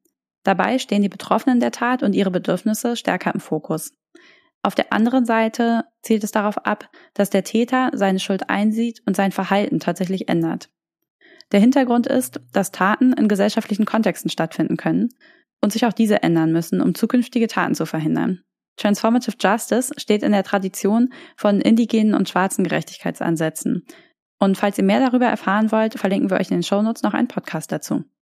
Und dann als zweiten Aspekt, es gab ja jetzt in den letzten Jahren, habe ich jedenfalls so wahrgenommen, schon so in der linksradikalen Bewegung stark so einen Impuls zu, hin zu kritischer Männlichkeit, also die eben diese Männergruppen, die du äh, erwähnt hast, aber da auch oft sehr stark mit einem Fokus auf ähm, sich selbst, also seine Privilegien als Mann kritisch reflektieren und so weiter, weniger, ähm, jedenfalls so wie ich das bisher kennengelernt habe, in Bezug auf ja, sehr konkrete Gewalt, die von Männern ausgeht im Freundeskreis. Und wie kann man da, was sind da Gegenstrategien und so weiter. Könntest du vielleicht nochmal so ein bisschen auf diese beiden Aspekte eingehen, weil, was so deine Erfahrungen damit sind oder deine Meinung dazu? Also ich finde Transformative Justice natürlich eine gute Idee. Und ich finde aber, also zum einen darf man nicht so richtig, also darf man nicht verkennen, wie diese ganzen Ideen ja auch aus den USA kommen und da womöglich auch nochmal eine andere politische Situation ist. Also dass es eben ganz klar ist, äh, ich kann also als schwarzer Mensch auf gar keinen Fall Gerechtigkeit von dieser Justiz erwarten. Ja, so. Das gibt es hier natürlich auch, aber ich würde doch denken, es gibt noch Unterschiede. Und die Idee ist gut. Ich finde, man muss es auch unbedingt weiterentwickeln. Aber man kann nicht sagen, jetzt macht es doch mal. So. Und bei den anderen sagt man eben das nicht, jetzt macht es doch einfach mal. Und die, also es gibt ja immer wieder Versuche, solche Formen der Bewältigung auszuprobieren. Ja, das gab es irgendwie bei diesen Musikfestivals, ja, bei diesem Monis Rache. Mhm. Da ist das gründlich schiefgelaufen. Dann gab es das, also ich bin immer mal wieder involviert, wenn es irgendwie Übergriffe in eben in, auch in linksradikalen Zusammenhängen gibt, in Gruppen, in Häusern, was auch immer. Und in der Regel scheitern sie. In der Regel scheitern sie, weil eben auch niemand am Ende bereit ist, tatsächlich diese Arbeit mit den Tätern zu machen. Ja, also tatsächlich, und das ist aufwendig, ja, da muss man sich auch mit beschäftigen, das muss man auch wollen, ja, sich damit auseinanderzusetzen. Und dann gibt, schwappt das ganz oft so rüber, naja, irgendwie können wir auch nichts tun. Das ist ein großes Problem. Und das äh, schließt dann vielleicht an, dass, äh, an das, was du als die zweite Frage formuliert hast, dieses Selbstreferenzielle, ja, sich um sich zu kümmern und aber zu sagen, Teil von so einer, also von so einer kritischen Männlichkeitsgruppe könnte durchaus Aktivismus sein. Aktivismus dahingehend, wir wollen, wenn wir eine andere Gesellschaft wollen, dann ist eines der entscheidenden Themen sicher, diese geschlechtsbezogene Gewalt zu verhindern. Und das geschieht wenig. Ich habe gerade gedacht, als du gesprochen hast, nach der dieser also unsäglichen Silvesternacht in Köln, da gab es hier am Hermannplatz eine Demo, die war organisiert von so einem arabischen Männerverein. Und ich war da so ganz zwiegespalten, weil ich dachte, also das tut mir auch leid, dass die das jetzt also organisieren müssen.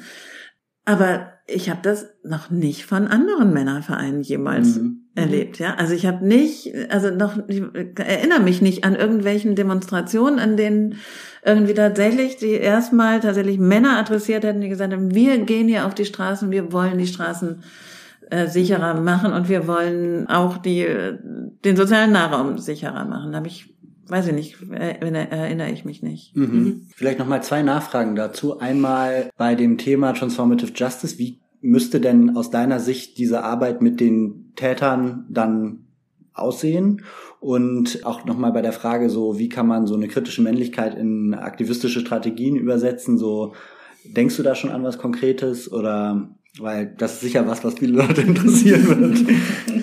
Nein, das ist wahnsinnig schwierig, wie man dann tatsächlich diese Täterarbeit gestaltet. Ja, also ich glaube, es geht da ganz viel auch. Also wir haben ja irgendwie verinnerlicht diese Unschuldsvermutung, die ja auch richtig ist. Ja, also die ist total richtig und oberstes Prinzip eines Strafprozesses, aber ja nicht in der gesellschaftlichen Auseinandersetzung. Ja, so da muss man natürlich, also da muss man viel Wissen haben, um also mit Tätern oder Beschuldigten ja erstmal äh, zu arbeiten. Da muss man was über Täterstrategien wissen. Da muss man sich eng mit den Personen beschäftigen.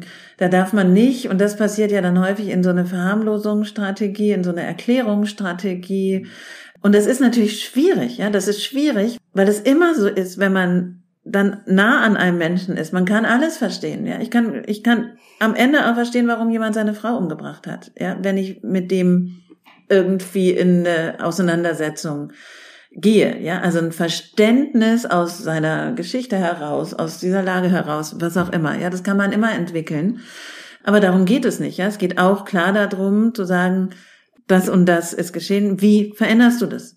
Ja, und, und das ist schwierig, das kann man nicht einfach nur so. Genau, das vielleicht, aber ich glaube, da, da muss man sich, also das äh, ist nicht geeignet, um das in zwei Minuten zu erzählen. Wie ich mir das vorstelle, also tatsächlich stelle ich mir einen Aktivismus vor, also einen solidarischen Aktivismus. Das eine ist tatsächlich zu sagen, also ich denke mir immer, also ich bin ja nicht dabei, wenn so Männer sich miteinander treffen, ja, so und also da sich mal zu überlegen, wie, also wie, also gibt es tatsächlich Täterstrategien oder Täterverhalten, das man erkennen kann bei so einem Männerabend. Und zwar jetzt nicht, also nicht, wenn man sich da jetzt explizit trifft, um irgendwie über kritische Männlichkeit zu diskutieren, sondern im sonstigen Umfeld. Ja, das anzusprechen in der Familie, Familie, ja, wunderschönes Weihnachts Thema, finde ich. so, also einfach da überall, wo man ist, darüber, über dieses Phänomen zu, zu sprechen. Und also ich meine tatsächlich, wenn man bei so einem Familientreffen ist, da sind Täter, das ist total klar. Also und vielleicht kann man das ja, also wäre das so eine Möglichkeit, sich mal zu überlegen, kann man sich mal Fragen überlegen, kann man sich mal Gesprächsformen überlegen, kann man sich äh, überlegen, wie kann ich wie kann ich solidarisch sein? Also und dann auch diese, also diese ganz banalen Dinge, wie greife ich ein, wenn ich sowas miterlebe? Wie verhalte ich mich eigentlich tatsächlich, wenn ich nachts also unterwegs bin? Ja, so dieses, also auch mit kriege ich das eigentlich mit, wenn ich, wenn hier irgendwie gerade eine weiblich gelesene Person eigentlich Angst hat. So, wie kann ich unterstützen, ohne dass es dass es wieder beängstigend ist, so und also diese ganz banalen Beispiele, eine Frau geht nach Hause und jemand, ein Typ geht irgendwie hinter ihr, ja, und checkt einfach nicht, dass das für die bedrohlich ist, ja, die Straßenseite zu wechseln, weil man natürlich nicht immer denkt, die denkt jetzt sofort, dass ich der was antun will. Aber solche, also das auch zu überlegen, wie kann ich mich im öffentlichen Raum bewegen? Kann ich eigentlich irgendwas machen? Eben auch vielleicht mal solche Verfahren solidarisch unterstützen, was dazu zu schreiben, also in welchem Bereich man auch immer ist, kann ich eigentlich, warum, warum ist eigentlich in meinem Betrieb die Frauenbeauftragte zuständig für das Thema? Vielleicht sollten wir mal fordern, in unseren Betrieben Männer also das als Männerthema mhm. zu machen. Doppelspitze. Doppelspitze, wie bei den Grünen. genau. Also Genau, und zwar nehme ich zu sagen, und der männliche Part, der hat das Thema mhm. als sein Aufgabengebiet. Also ich glaube, so in jedem, also ich glaube, wenn man da länger drüber nachdenkt, gibt es unglaublich viel, was eben Männer auch tun können, wenn sie, wenn sie tatsächlich davon ausgehen zu sagen, wir wollen, wir wollen in einer anderen Gesellschaft leben. Hey, der Was tun Podcast ist ein kleiner und unabhängiger Podcast. Wir hören aber immer wieder von unseren Hörern, dass er total hilfreich ist äh, in ihrem Aktivismus und dass die Debatten über politische Strategie die Leute in ihrer praktischen politischen Arbeit tatsächlich weiterbringen. Wenn du uns dabei helfen möchtest, dass wir noch mehr Menschen erreichen, dann lass uns doch bitte eine Bewertung da. Das kannst du direkt machen in der App, in der du den Podcast hörst. Vielen Dank und jetzt viel Spaß beim Weiterhören. Ja, ich finde es voll also total gute Punkte und halt wirklich auch, ich habe das Gefühl, dass man oft in dem Thema so sehr, sehr schnell bei dem juristischen Diskurs landet oder bei dieser Bestrafungsfrage, weil die es halt irgendwie super einfach macht. So entweder man kann jemanden verurteilen oder nicht. Mhm. Wenn nicht, dann hat diese Unschuldsvermutung irgendwie auch gesellschaftlich zu gelten, habe ich immer das Gefühl, ist so der Diskurs. Genau, und wenn er dann verurteilt wird, dann ist er verurteilt, sozusagen, dann gibt es ja eine gerichtliche Strafe und gesellschaftlich muss sich damit kein Mensch mehr beschäftigen. Mhm. So, so habe ich das Gefühl, so läuft es irgendwie oft. Und ich finde aber gerade interessant, jetzt auch in dem Gespräch ne, zu gucken, was sind diese ganzen kleinen Ansatzpunkte, die wir vielleicht irgendwie auch alle im Alltag irgendwie mitnehmen können oder wo man in der Familienfall drauf achten kann. Sind vielleicht Frauen isoliert? Haben die irgendwie für Kontakt nach außen haben die eigentlich? Ich musste gerade daran in meiner Verwandtschaft, wo es wo sozusagen, soweit ich weiß, keine häusliche Gewalt physischer Form gab und so aber auch an ein Großtantenpaar, also Großtante und Großonkelpaar von mir denken, wo über die Frau in der Verwandtschaft oft sehr schlecht gesprochen wurde und der aber mit Sicherheit in der Partnerschaft nicht besonders gut ging. Und so und ja auch nochmal, also muss ich gerade jetzt nochmal so ein bisschen drüber nachdenken, dass da, wie viel in ganz vielen Familien da, glaube ich, eigentlich liegt und man eigentlich schon auch über relativ kleine Solidarisierung mal mit der Person zu sprechen, irgendwie schon in Bewegung bringen kann. Äh, irgendwie auch so Muster oder so patriarchale Muster halt aufzubrechen. Ja, ich glaube auch, also wenn du Solidarität ansprichst, ich glaube, dass weibliche so Sozialisation viel damit zu tun hat, sich nicht zu solidarisieren mhm. mit anderen, sondern in eine ständige Konkurrenz zu treten mhm. Und also e-, eher das zu lernen und mhm. Und wir reden ja immer so viel von Frauensolidarität und, hm, hm, hm.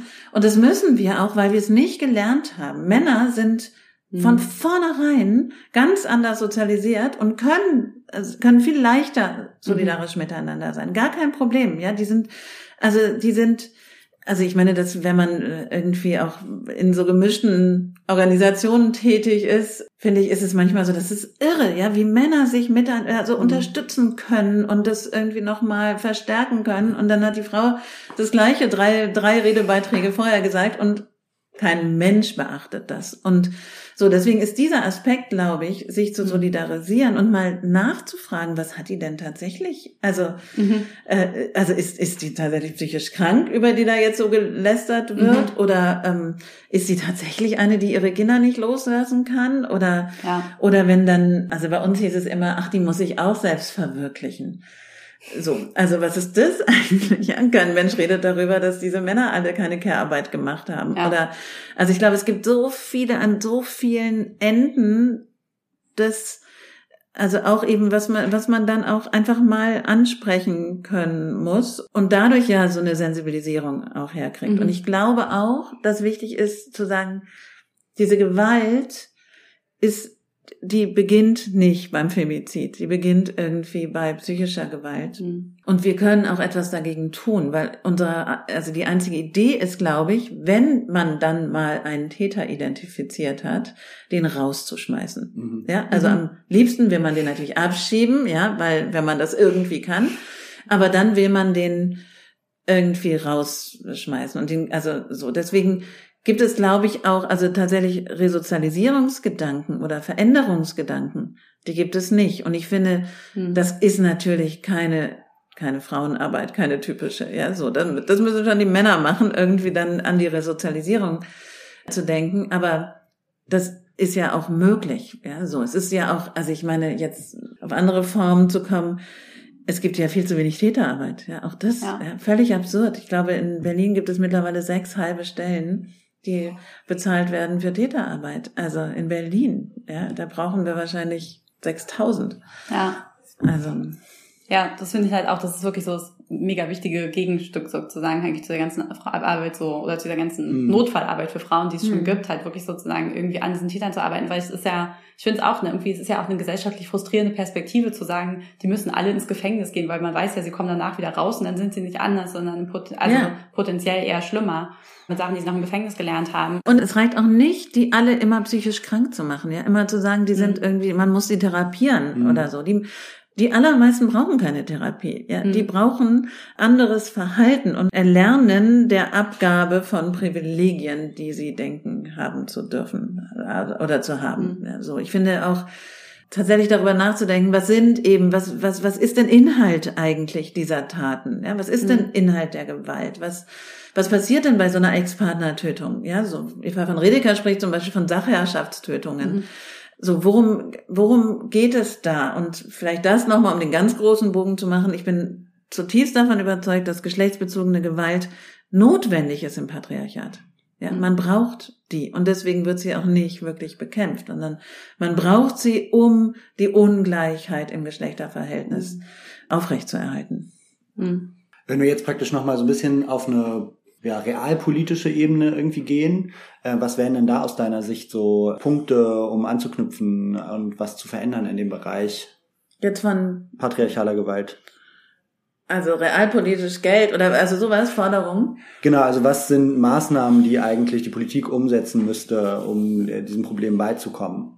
Also ich glaube tatsächlich, ich, also ich würde mir große Kampagnen zu kritischer Männlichkeit wünschen, mhm. so sehr, also überall immer wieder das anzusprechen, das und das auch sehr früh in der Bildung und Erziehung. Mhm. Ich würde das in die Kitas bringen, ich würde das in die Schule, Schulen bringen, ich würde Räume eröffnen für Kinder, über Männlichkeit zu reflektieren und gleichzeitig auch über Gewalt zu reflektieren es, man geht davon aus, dass in jeder Schulklasse drei Kinder, die von Gewalt im sozialen Nahraum betroffen sind, sitzen. Und es wird immer noch, also wenn es um Prävention geht, geht es immer noch um den fremden Mann im ja. Park, der kleine Kaninchen hat oder Süßigkeiten. Und es geht überhaupt nicht darum, dass die Gewalt im sozialen Nahraum ist. So, also das würde ich überall, ich glaube auch, äh, und dann immer weiter, ja, in jeder Ausbildungsstätte, in jeder, in jedem Studium. Es gibt eine ganz neue Studie, die sagt, dass 60 Prozent der weiblich gelesenen Personen an den Universitäten von sexueller, sexualisierter Gewalt in der Uni berichtet haben. So. Also das ist so, also überall, in jedem Lebensbereich muss es andere Kampagnen geben. So, dann muss es eben auch, also Prävention geben in der Form, dass es Anlaufstellen gibt, die gut Täterarbeit machen können. So, es gibt ja so eine Anlaufstelle, da geht es um sexuellen Missbrauch.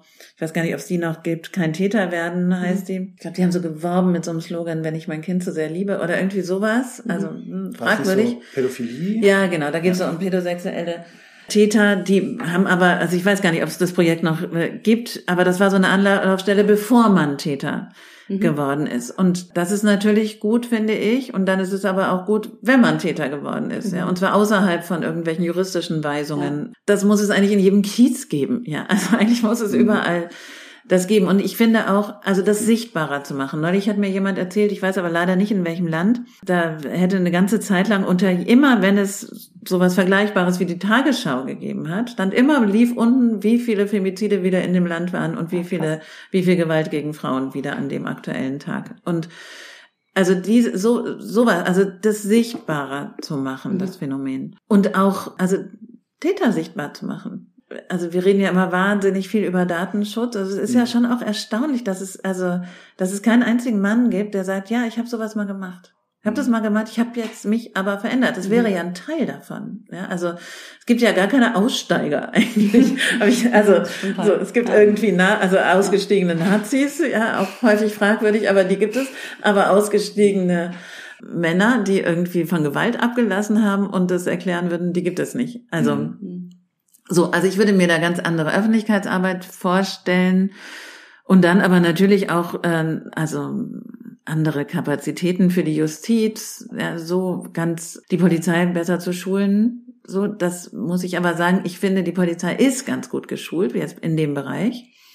Aber die haben auch viel zu wenig Kapazitäten. So, da, da kann man auch umschichten. Von mir aus kann man gerne viele, viele, viele Delikte aus dem Strafgesetzbuch streichen. Ja, wir können sofort streichen.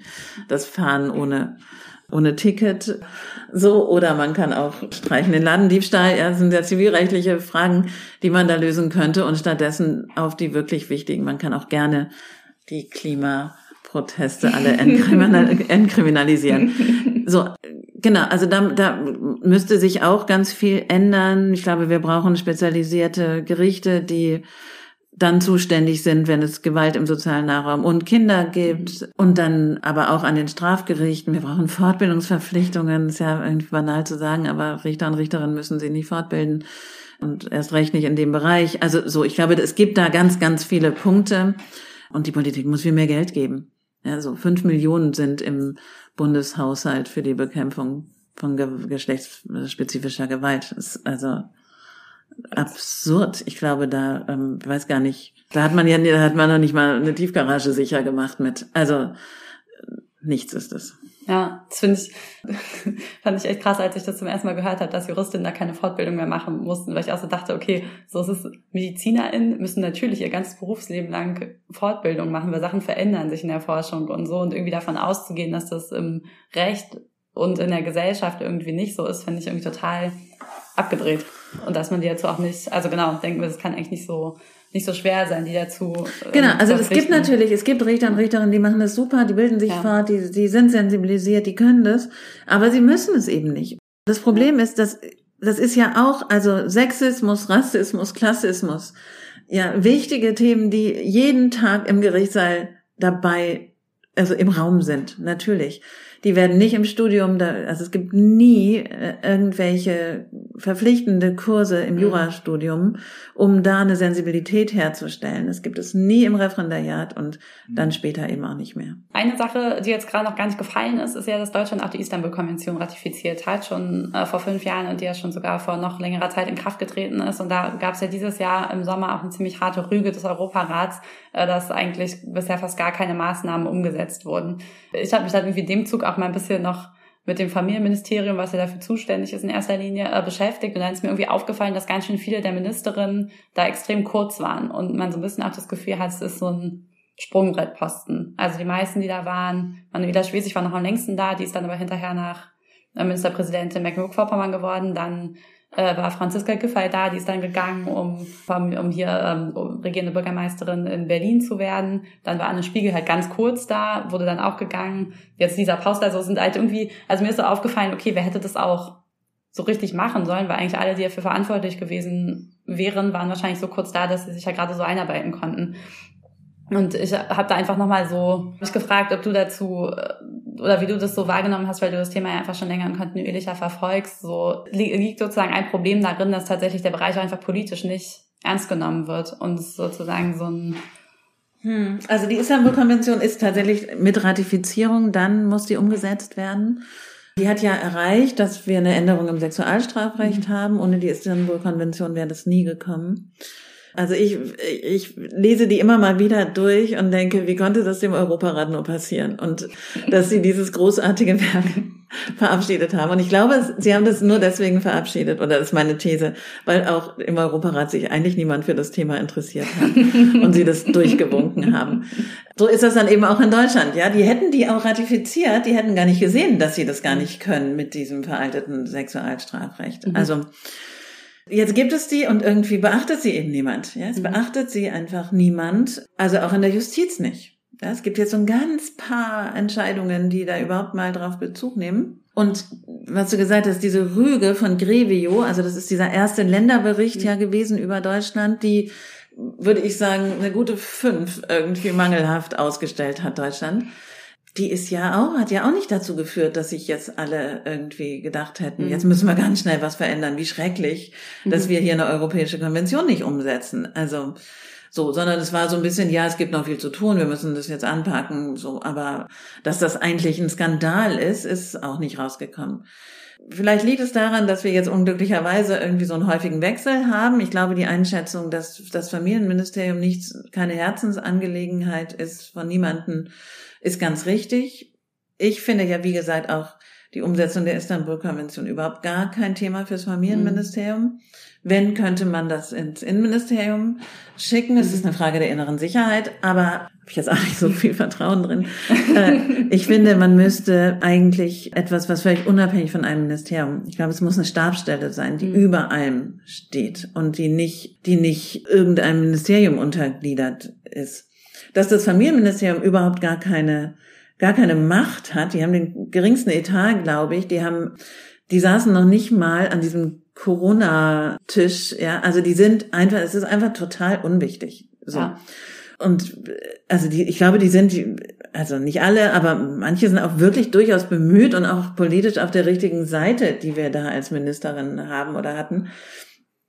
Aber die haben einfach keine Macht. So, hm. das äh, haben sie nicht und da wird es eben abgeschoben hin. Und ich finde sehr bezeichnend zum Beispiel auch, wenn man das sieht, es gibt ja diese unabhängige Beauftragte gegen sexuellen Kindesmissbrauch der Bundesregierung. Mhm.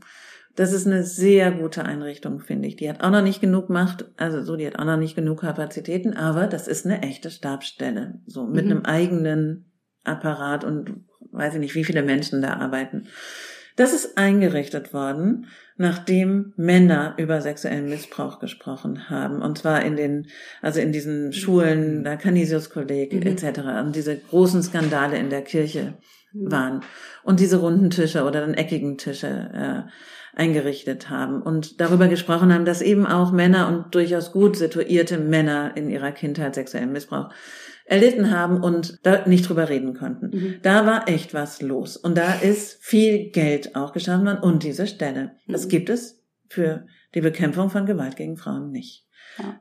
Und das finde ich ist, ist total bezeichnend. Es gibt auch keinen Fonds zum Beispiel. Es gibt einen mhm. Fonds für Menschen, die in ihrer Kindheit sexuell missbraucht worden sind. Es gibt keinen Fonds für Frauen, die geschlechtsspezifische Gewalt erleben. Auch das, also da, das ist immer ein Thema, das nicht so hoch angesiedelt wird. Und also so eine Stabsstelle mit vielen, vielen Menschen wäre richtig. Es wird jetzt so eine Beobachtungsstelle und eine Koordinierungsstelle, aber auch alles mit nicht so großen Mitteln wird es geben, muss es geben, sonst könnte, also geht einfach, kommt man nicht drum herum, hat jetzt viele Jahre gedauert, die einzurichten. Aber das ist noch lange nicht genug. Hm. Wir haben jetzt total viel darüber gesprochen, dass Frauen als gemeinsame Gruppe irgendwie politisch ziemlich unterbelichtet sind und nicht so eine hohe Priorität irgendwie genießen. Und wenn man jetzt aber mal auf die Gruppe von Frauen guckt, dann gibt es da ja auch schon nochmal sehr, sehr große Unterschiede. Also es gibt arme und reiche Frauen, es gibt auch migrantisierte Frauen, nicht migrantisierte Frauen. Wie erlebst du denn das jetzt in deiner Beratungspraxis, aber auch politisch? Wie, wie erlebst du denn da die Unterschiede? Sind vielleicht Frauen auch von verschiedener Gewalt betroffen oder haben sie vielleicht dann auch einfach sozusagen einfach sehr verschiedene Mittel, sich dagegen zu wehren? Also ich glaube, wenn man da genauer drüber nachdenkt, muss man sagen, also es geht, also Frauen, natürlich die große Gruppe der Frauen, der weiblich gelesenen Personen, die müssen nicht alle irgendwie weibliche Geschlechtsorgane haben. Also das ist ein großes Problem. Transpersonen sind natürlich dann auch nochmal sehr viel mehr Gewalt ausgesetzt. Mhm. Oder queere Personen oder Personen, die muslimisch gelesen werden, sind, wissen wir aus so kleinen Studien, dass die in der Öffentlichkeit von sehr viel mehr sexualisierter Gewalt mhm. und physischer Gewalt betroffen sind. Und da, da gibt es verschiedene Probleme. Also es gibt verschiedene Gewaltformen, es gibt mehr Gewalt, also qualitativ und quantitativ andere. Und dann gibt es einen sehr, sehr viel geringeren Zugang zu Schutz, zu, auch dann zum Recht. Und da gibt es ganz wenig Maßnahmen, um das zu ändern. Und ich glaube, das muss man sehen, dass natürlich Personen, die auch noch also zum Beispiel, also wenn man jetzt zum Beispiel eine geflüchtete Person nimmt, so die, die möglicherweise auch in einer geflüchteten Unterkunft lebt, da gibt es ja noch nicht mal Rückzugsräume etc. Also es ist ganz schwierig, da etwas zu tun. Die kann aber auch ihren Partner, der möglicherweise gewalttätig ist, gar nicht verlassen, weil sie dann ganz alleine wäre, weil die herausgerissen sind aus Strukturen, die das in ihren Herkunftsländern möglicherweise anders geregelt hätten und gar nicht, gar keine Kenntnis hat, wie hier eigentlich dann mhm. Schutz gewährt werden könnte, die auch noch befürchten müssen, dass wenn sie jetzt ihren Ehemann anzeigen, dass der möglicherweise auch noch aufenthaltsrechtliche Probleme mhm. bekommt, was sie natürlich auch nicht dann wollen, wenn sie gerade aus einem Kriegsgebiet geflohen sind.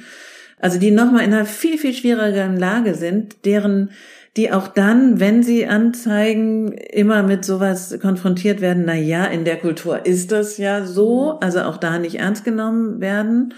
Also die eben völlig überfordert sind, dann auch mit den, also mit diesen rechtlichen Auseinandersetzungen, die möglicherweise dann auch noch Angst haben müssen, weil sie in den Herkunftsländern dann auch noch Bedrohungen erleben also die, die Familien bedroht werden. Also da, das ist, das ist sehr viel komplizierter und vielschichtiger. Also das erlebe ich häufig, ja, so, dass es eben Personen gibt, die mehrfach, von mehrfachen Diskriminierungsformen betroffen sind, dass es für die auch, also nicht nur mehr ist, sondern auch qualitativ noch eine, eine andere Dimension hat. Mhm. Und eigentlich, wenn ja, genau da wären ja dann eigentlich diese Transformative Justice Ansätze auch total wichtig, irgendwie mit beiden Seiten arbeiten zu können, weil es ja total, es gibt ja wirklich sozusagen gute Gründe dafür, damit nicht ins deutsche Rechtssystem zu gehen. Ja, genau. Und ein Teil ist natürlich, es gab irgendwie, also ich habe gerade auch heute Morgen so ein Thread gelesen von jemandem, der, der sich die Frage gestellt hat, soll man eigentlich die Herkunft der Täter benennen, wenn es solche Taten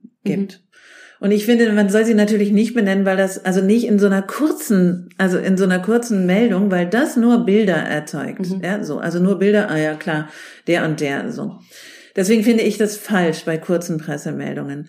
Das aber natürlich, das auch zu beachten ist, ja, und zwar, und zwar vor allem aus Präventionsgründen zu mhm. beachten ist. Also, dass Männer, die also viele Frauen berichten mir, dass ihre Männer gewalttätig geworden sind, nachdem sie Folter erlebt haben, nachdem mhm. sie festgenommen worden sind, nachdem sie irgendetwas, also auch eben diese traumatisierenden Ereignisse auf, auf der Flucht, ja, mhm. so.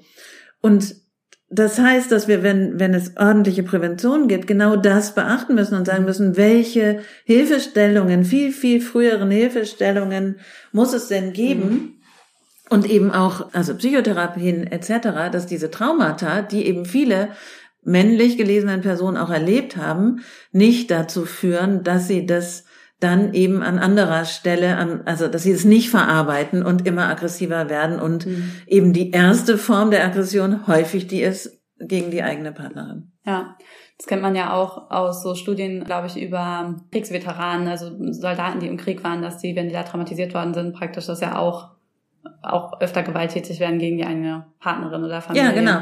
Also Rita. Segato, ich weiß nicht, ob ihr die kennen, eine großartige Soziologin aus, ich glaube, sie kommt aus Brasilien, die sagt, die Gewalt im sozialen Nahraum ist die erste Erübung der Gewalt. Mhm. So, und da, also da übt man das quasi und dann geht man raus damit. Und mhm. das haben wir ja ganz häufig eigentlich das auch. Und es wird aber auch strukturell noch so wenig eigentlich angeguckt. Ja, wie viel, also wie, wie häufig bringen irgendwelche Attentäter erstmal zu Hause ihre Mutter um, ja, so oder ihre Schwester oder ihre Frau und dann ziehen sie los. Also und wie häufig sind die eigentlich, also auch im sozialen sozialen Nahraum schon aufgefallen mhm. durch Gewalttätigkeiten im eben im sozialen Nahraum. Mhm. Ich habe jetzt gerade spontan ein der Täter in Hanau, glaube ich, hat ja dann auch ist dann ja auch hat auch seine Mutter ja nach Hause gegangen, hat seine Mutter umgebracht, sein Vater aus irgendeinem Grund nicht. Also was genau, der ist ja auch weiterhin so schrecklich aktiv irgendwie. Ja. ja. Vielleicht ist sozialer Nahraum ein gutes Stichwort für unsere letzte Frage. Es ist kurz vor Weihnachten und viele fahren irgendwie zu Freunden und Verwandten. Und genau, da würde uns jetzt nochmal interessieren, Christina, was können die konkret tun, da unterm Weihnachtsbaum, wenn sie dann Weihnachten feiern, um irgendwie dem was entgegenzusetzen und so? Was sind konkrete Handlungsstrategien? Also zum einen finde ich, muss man immer sagen, Weihnachten ist also aus einer Perspektive, äh, die ich sie habe, echt eine kritische Zeit, weil eben wahnsinnig viel passiert auf Weihnachten und so und dass eben auch für viele Gewaltbetroffene eine schwierige Zeit ist, über die Feiertage da nicht massive Gewalt zu erleben. So, wenn es aber nicht so ist und man zu Hause da schön mit der Verwandtschaft unterm Weihnachtsbaum sitzt, dann kann man ja auch einfach mal das Thema ansprechen.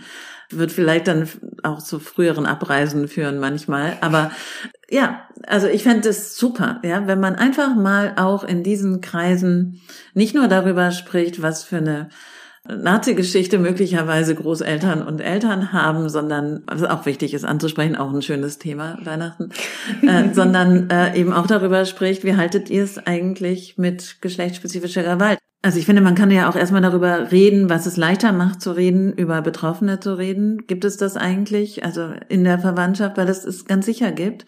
Und dann eben doch mal über Onkel Horst oder wie auch immer die heißen, zu reden, was da eigentlich passiert ist und was eigentlich, wie die Sicht darauf war. Also ich glaube, man kann da gut einsteigen, ohne sofort vorwurfsvoll sein zu müssen. Und ich meine, wenn das jetzt in wie viel Millionen Haushalten geschieht, nachdem dieser Podcast angehört wurde, dann ist das, glaube ich, ein erster Schritt.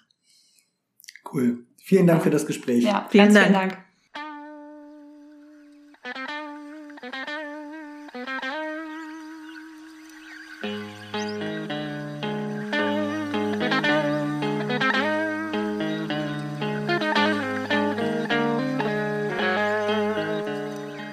Ja, da sind wir wieder und wie immer nach dem Gespräch sammeln wir jetzt nochmal so ein bisschen die losen Enden ein.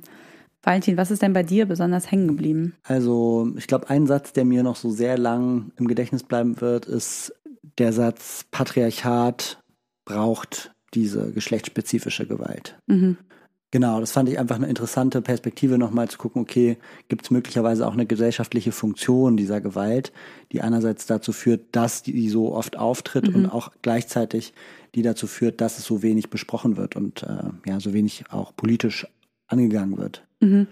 Ja, das finde ich auch, fand ich auch einen krassen Satz und äh, finde ich, ergibt aber total viel Sinn, dass irgendwie natürlich zu so einem Machtsystem in letzter Instanz irgendwie auch immer die Androhung körperlicher Gewalt und von Gewaltsystemen und Macht dazugehört. Und den Zusammenhang nochmal so vor Augen zu sehen und dass der halt aber wirklich bis in die allerintimsten Bereiche reicht und es halt auch wirklich jede Frau treffen kann. Das finde ich schon nochmal, ja, irgendwie auch persönlich ganz schön krass. Mhm. Ja, ich fand auch, also irgendwie besonders spannend war es auch nochmal an dem Punkt, wo sie gesagt hat, dass es auch nochmal eine krasse Verschiebung gibt in dem Moment, wo Frauen Mütter werden. Mhm. Und da auch nochmal, also ganz viele Rechte, die eigentlich einfach individuelle, unveräußerbare Rechte, Menschenrechte letztendlich sind, in dieser Mutterrolle irgendwie nicht mehr so richtig gelten oder ausgehebelt werden, eben weil dann die Reproduktion und das Wohl des Kindes in Anführungsstrichen gesetzt dann auf einmal im Vordergrund stehen. Ja, also es ist ja so ein bisschen, ne, Frauen haben schon weniger Rechte als Männer, aber irgendwie sind beide noch Menschen und für die gilt diese Würde. Aber genau, sie hat ja gesagt, es gibt Frauen und es gibt Mütter und es gibt so ein bisschen Menschen und es gibt Mütter und Mütter sind halt, ja, so ein bisschen wie, wie in der Abtreibungsdiskussion auch, obwohl es da ja sogar um ungeborene Kinder geht, aber ja. da steht die Frau, die in irgendeiner Form schon was mit Nachwuchs zu tun hat, wie du sagst, hat dann halt plötzlich keine Rechte mehr. Mhm. Und die, sozusagen ist es auch nicht mehr wert, vor Gewalt geschützt zu werden. Ja, ich finde, das ist tatsächlich eine sehr spannende Parallele. Also, okay, genau. Letztendlich sagen die Rechten ja, es ist nicht mehr dein Körper ab dem Zeitpunkt, wo du die Gesellschaft reproduzierst, wo du Deutschland im Uterus trägst.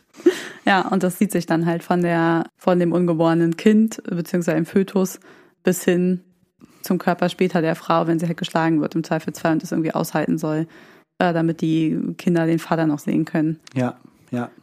Ja, spannende Punkte. Ich fand auch diesen ganzen Teil zu so linker Bewegung und warum ist eigentlich der Schutz vor Gewalt nicht ein größeres Thema mhm. in der linken Bewegung, fand ich auch sehr interessant. Und da nehme ich auf jeden Fall auch noch ein paar Reflexionen so irgendwie mit, die mich jetzt in der nächsten Zeit wahrscheinlich noch mit noch begleiten werden. Ja, ja, ich fand auch diesen Punkt total interessant, dass es schon auch daran hakt, ne, dass alle immer Transformative Justice dann wollen und da irgendwie das Justizsystem nicht so sehr im Fokus steht und gleichzeitig halt niemand die Täterarbeit machen will. weil das halt einfach kein, ist ja klar, es macht keinen Spaß. Ja, beziehungsweise ich würde, glaube ich, sogar noch, also so wie ich sie verstanden habe, würde ich, würde, würde Christina da, glaube ich, sogar noch einen Schritt weitergehen und sagen, naja, also es gibt ganz viele Bereiche, wie zum Beispiel Kampf gegen Rassismus oder auch ähm, so klassische Antirechtsarbeit, wo Linke dann doch auch oft selbstverständlich die Cops mhm. rufen ähm, und wo man hartes Durchgreifen fordert. Mhm. Und dieser Sexismus ist ein Stück weit auch in der linken Szene so ähm, tief verankert und tief, fest verwurzelt, dass in dem Moment, wo es darum geht, man halt irgendwie alternative Konzepte auf einmal mhm. so anwendet, aber die dann auch nicht konsequent ja. durchzieht. Also so habe ich es fast eher verstanden. Ja, ja, ja, voll. Nee, würde ich, würde ich dir zustimmen. Ja, und das ist also, ich weiß auch von einem Fall in meinem Umfeld, wo es eine Tätergruppe gab, bei der ich gar nicht weiß, ob sie eigentlich überhaupt noch gibt, aber es ist halt irgendwie so ein bisschen wie so keine Alternative dann Genossen im Zweifelsfall auch anzuzeigen. Und das ist halt eigentlich einfach, glaube ich, ja, irgendwie geht es geht halt einfach strukturell auf Kosten der Frauen. Mhm.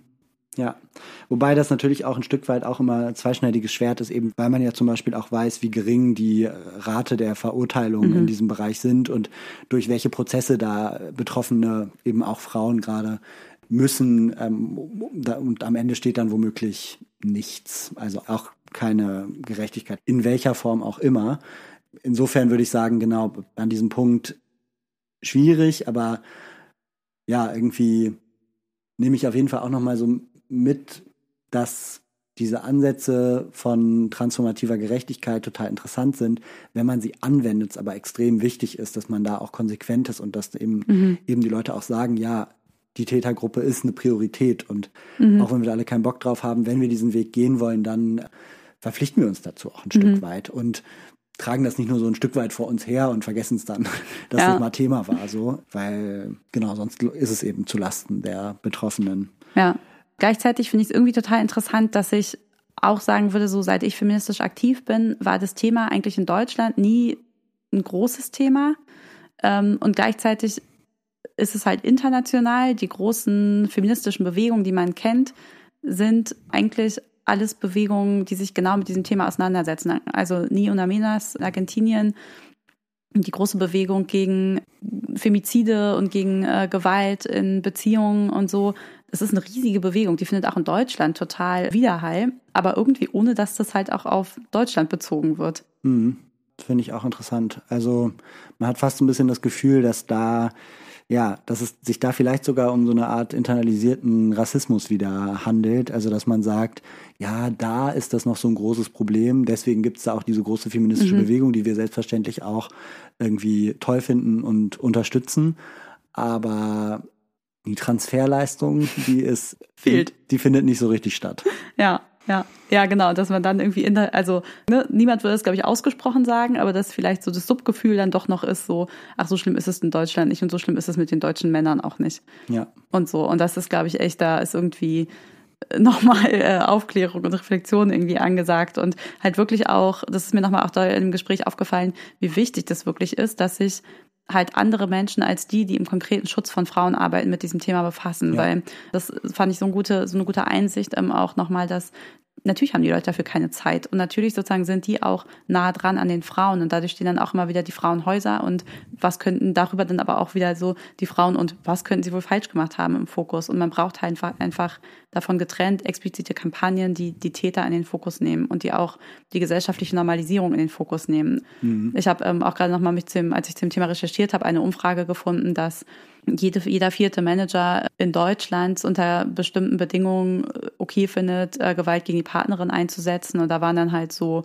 Gründe wie, sie hat ihre Hausarbeit nicht richtig gemacht, verweigert den Sex oder ich überlege was das dritte war, aber es waren wirklich so Sachen, also ich, ich konnte dem so, ich konnte das einfach kaum glauben, es ist eine Umfrage von 2021, also wirklich auch noch gar nicht alt. Und ich glaube, ich habe total unterschätzt auch, wie normalisiert wirklich Gewalt gegen Frauen in der deutschen Gesellschaft ist und wie viel gesellschaftliche Arbeit da wirklich auch in so einem Kampagnen, Awareness-Raising-Bereich eigentlich einfach noch gemacht werden muss. Mhm. Ja, und ich finde auch interessant, dass es, dass die Gegenseite, diese Männerrechtsbewegung, ja da total umtriebig ist. Ne? Also mhm. es gibt irgendwie ja. auf der linken äh, und in der feministischen Bewegung ein Stück weit eine Leerstelle zu dem Thema.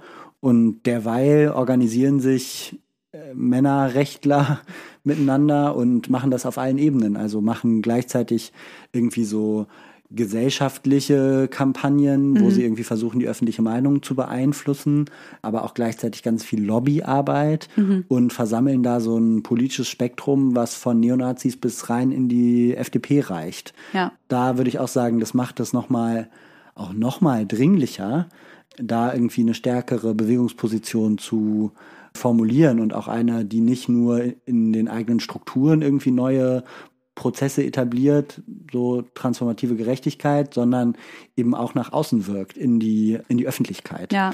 Und da starke Positionen zu vertritt. Ja, das habe ich auch das Gefühl, dass das irgendwie ganz schön unterm Radar gelaufen ist, tatsächlich diese Verbindung von Männerrechtsbewegungen, die halt, ne, an manchen Stellen, natürlich ist es irgendwie auch gut, wenn Männer Sorgerecht für ihre Kinder übernehmen wollen. Und es gab sicherlich Zeiten, zu denen das schwer war, sozusagen vor Gericht. Aber es ist halt inzwischen nicht mehr schwer, sondern sozusagen das Sorgerecht des Vaters oder der Umgang mit dem Vater mit beiden Elternteilen wird inzwischen total hochgewichtet.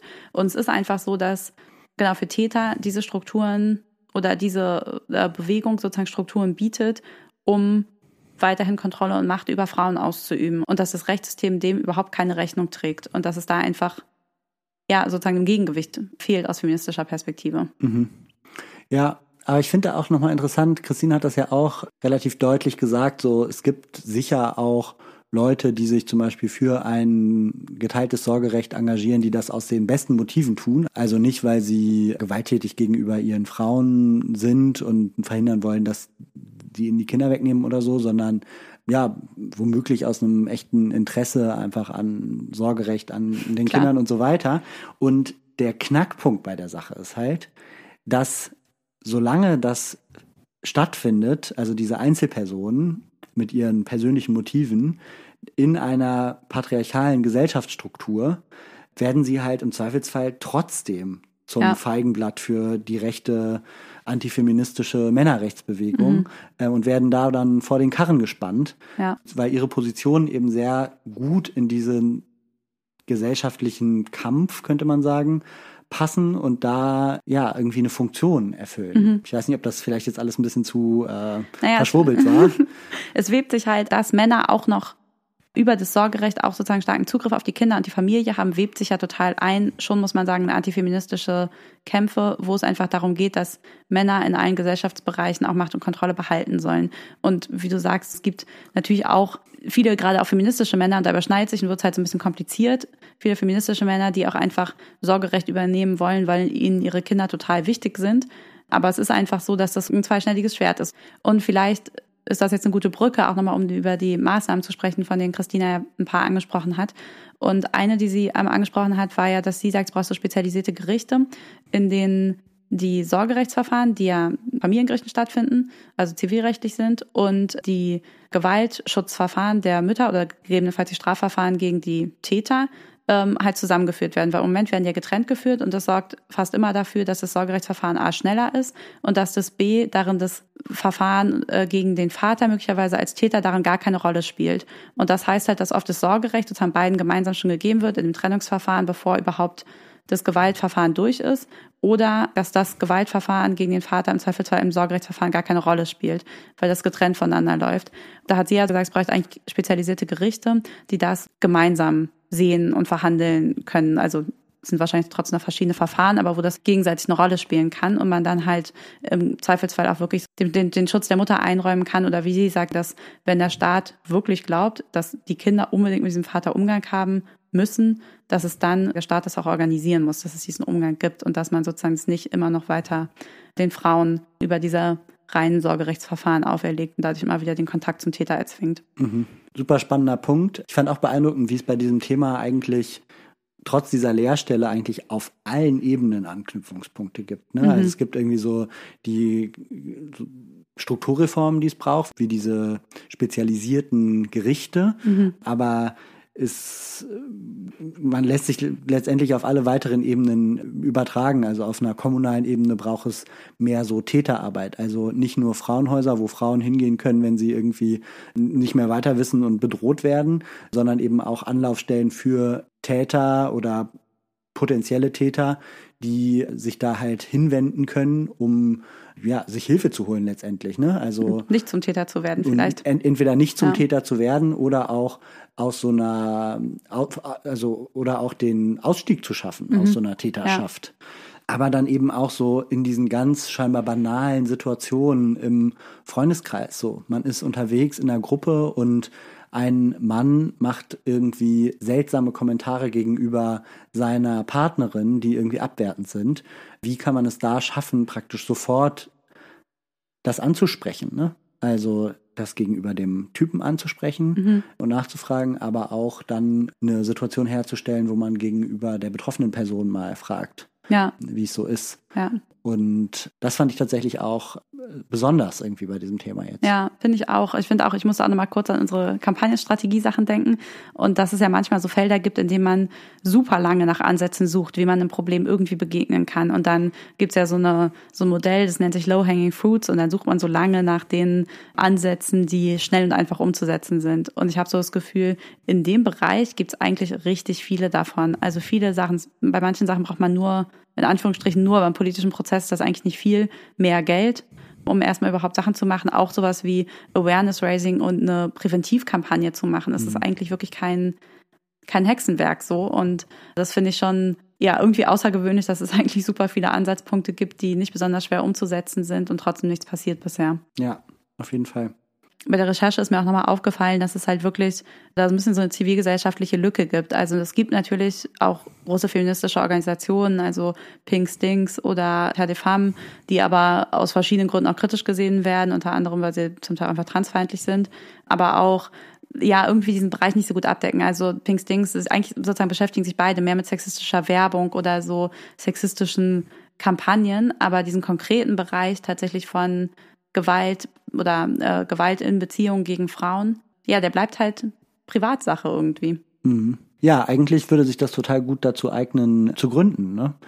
um den Betroffenen eine Bühne zu geben, ein Stück weit und vielleicht auch diese Stigmatisierung als Opfer irgendwie abzuschütteln und eher in so eine Sprechposition zu kommen von Überlebende von geschlechtsspezifischer Gewalt. Ne? Also das ist ja praktisch eher zu so einer Art heroischen Erzählung dazu, die die Leute ermächtigt. Mhm. Und tatsächlich auch in so eine Richtung zu denken, so dass so Täter-Aussteiger-Programme mäßig, ja. also dass Männer, die Gewalt ausgeübt haben und davon weggekommen sind, stärker zu erklären, äh, stärker erklären, so wie haben sie es geschafft, da, ja. da, da rauszukommen oder aber auch, ich meine, man kann es auch denken in Richtung militanterer äh, Aktionen, dass man praktisch stärker guckt, wie kann man Täter enttarnen und da praktisch wie so eine Art ein Stück weit auch so von Antifa-Strategien vielleicht lernen, wo man Leute mhm. outet mhm. ähm, als Täter. Keine Ahnung, also es ja. gibt so eine riesige Bandbreite an Dingen, die man in dieser Lücke stattfinden lassen könnte. Mhm die reichen von autonomen Strategien und Taktiken bis hin zu irgendwie einem relativ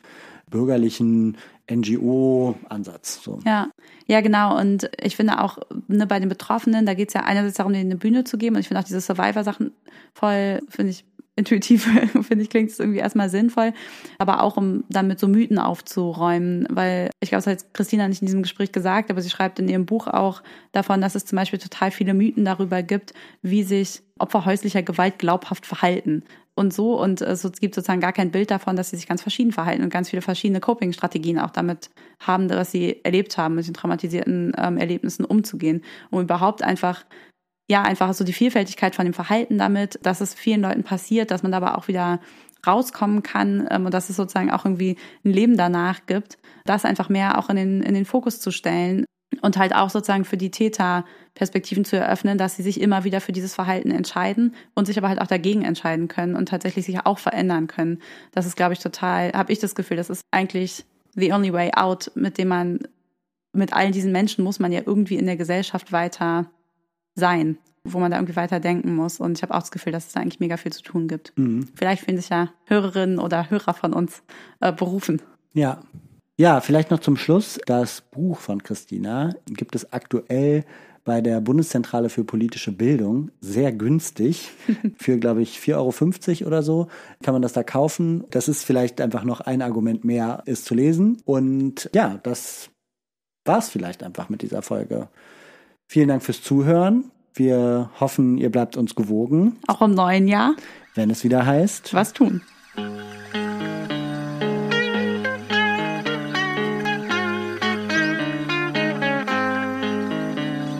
Das war der Was tun Podcast. Konzept und Redaktion Valentin Isen und Inken Bermann. Schnitt Julian Schlumberger. Die Musik kommt von Richard Waterman.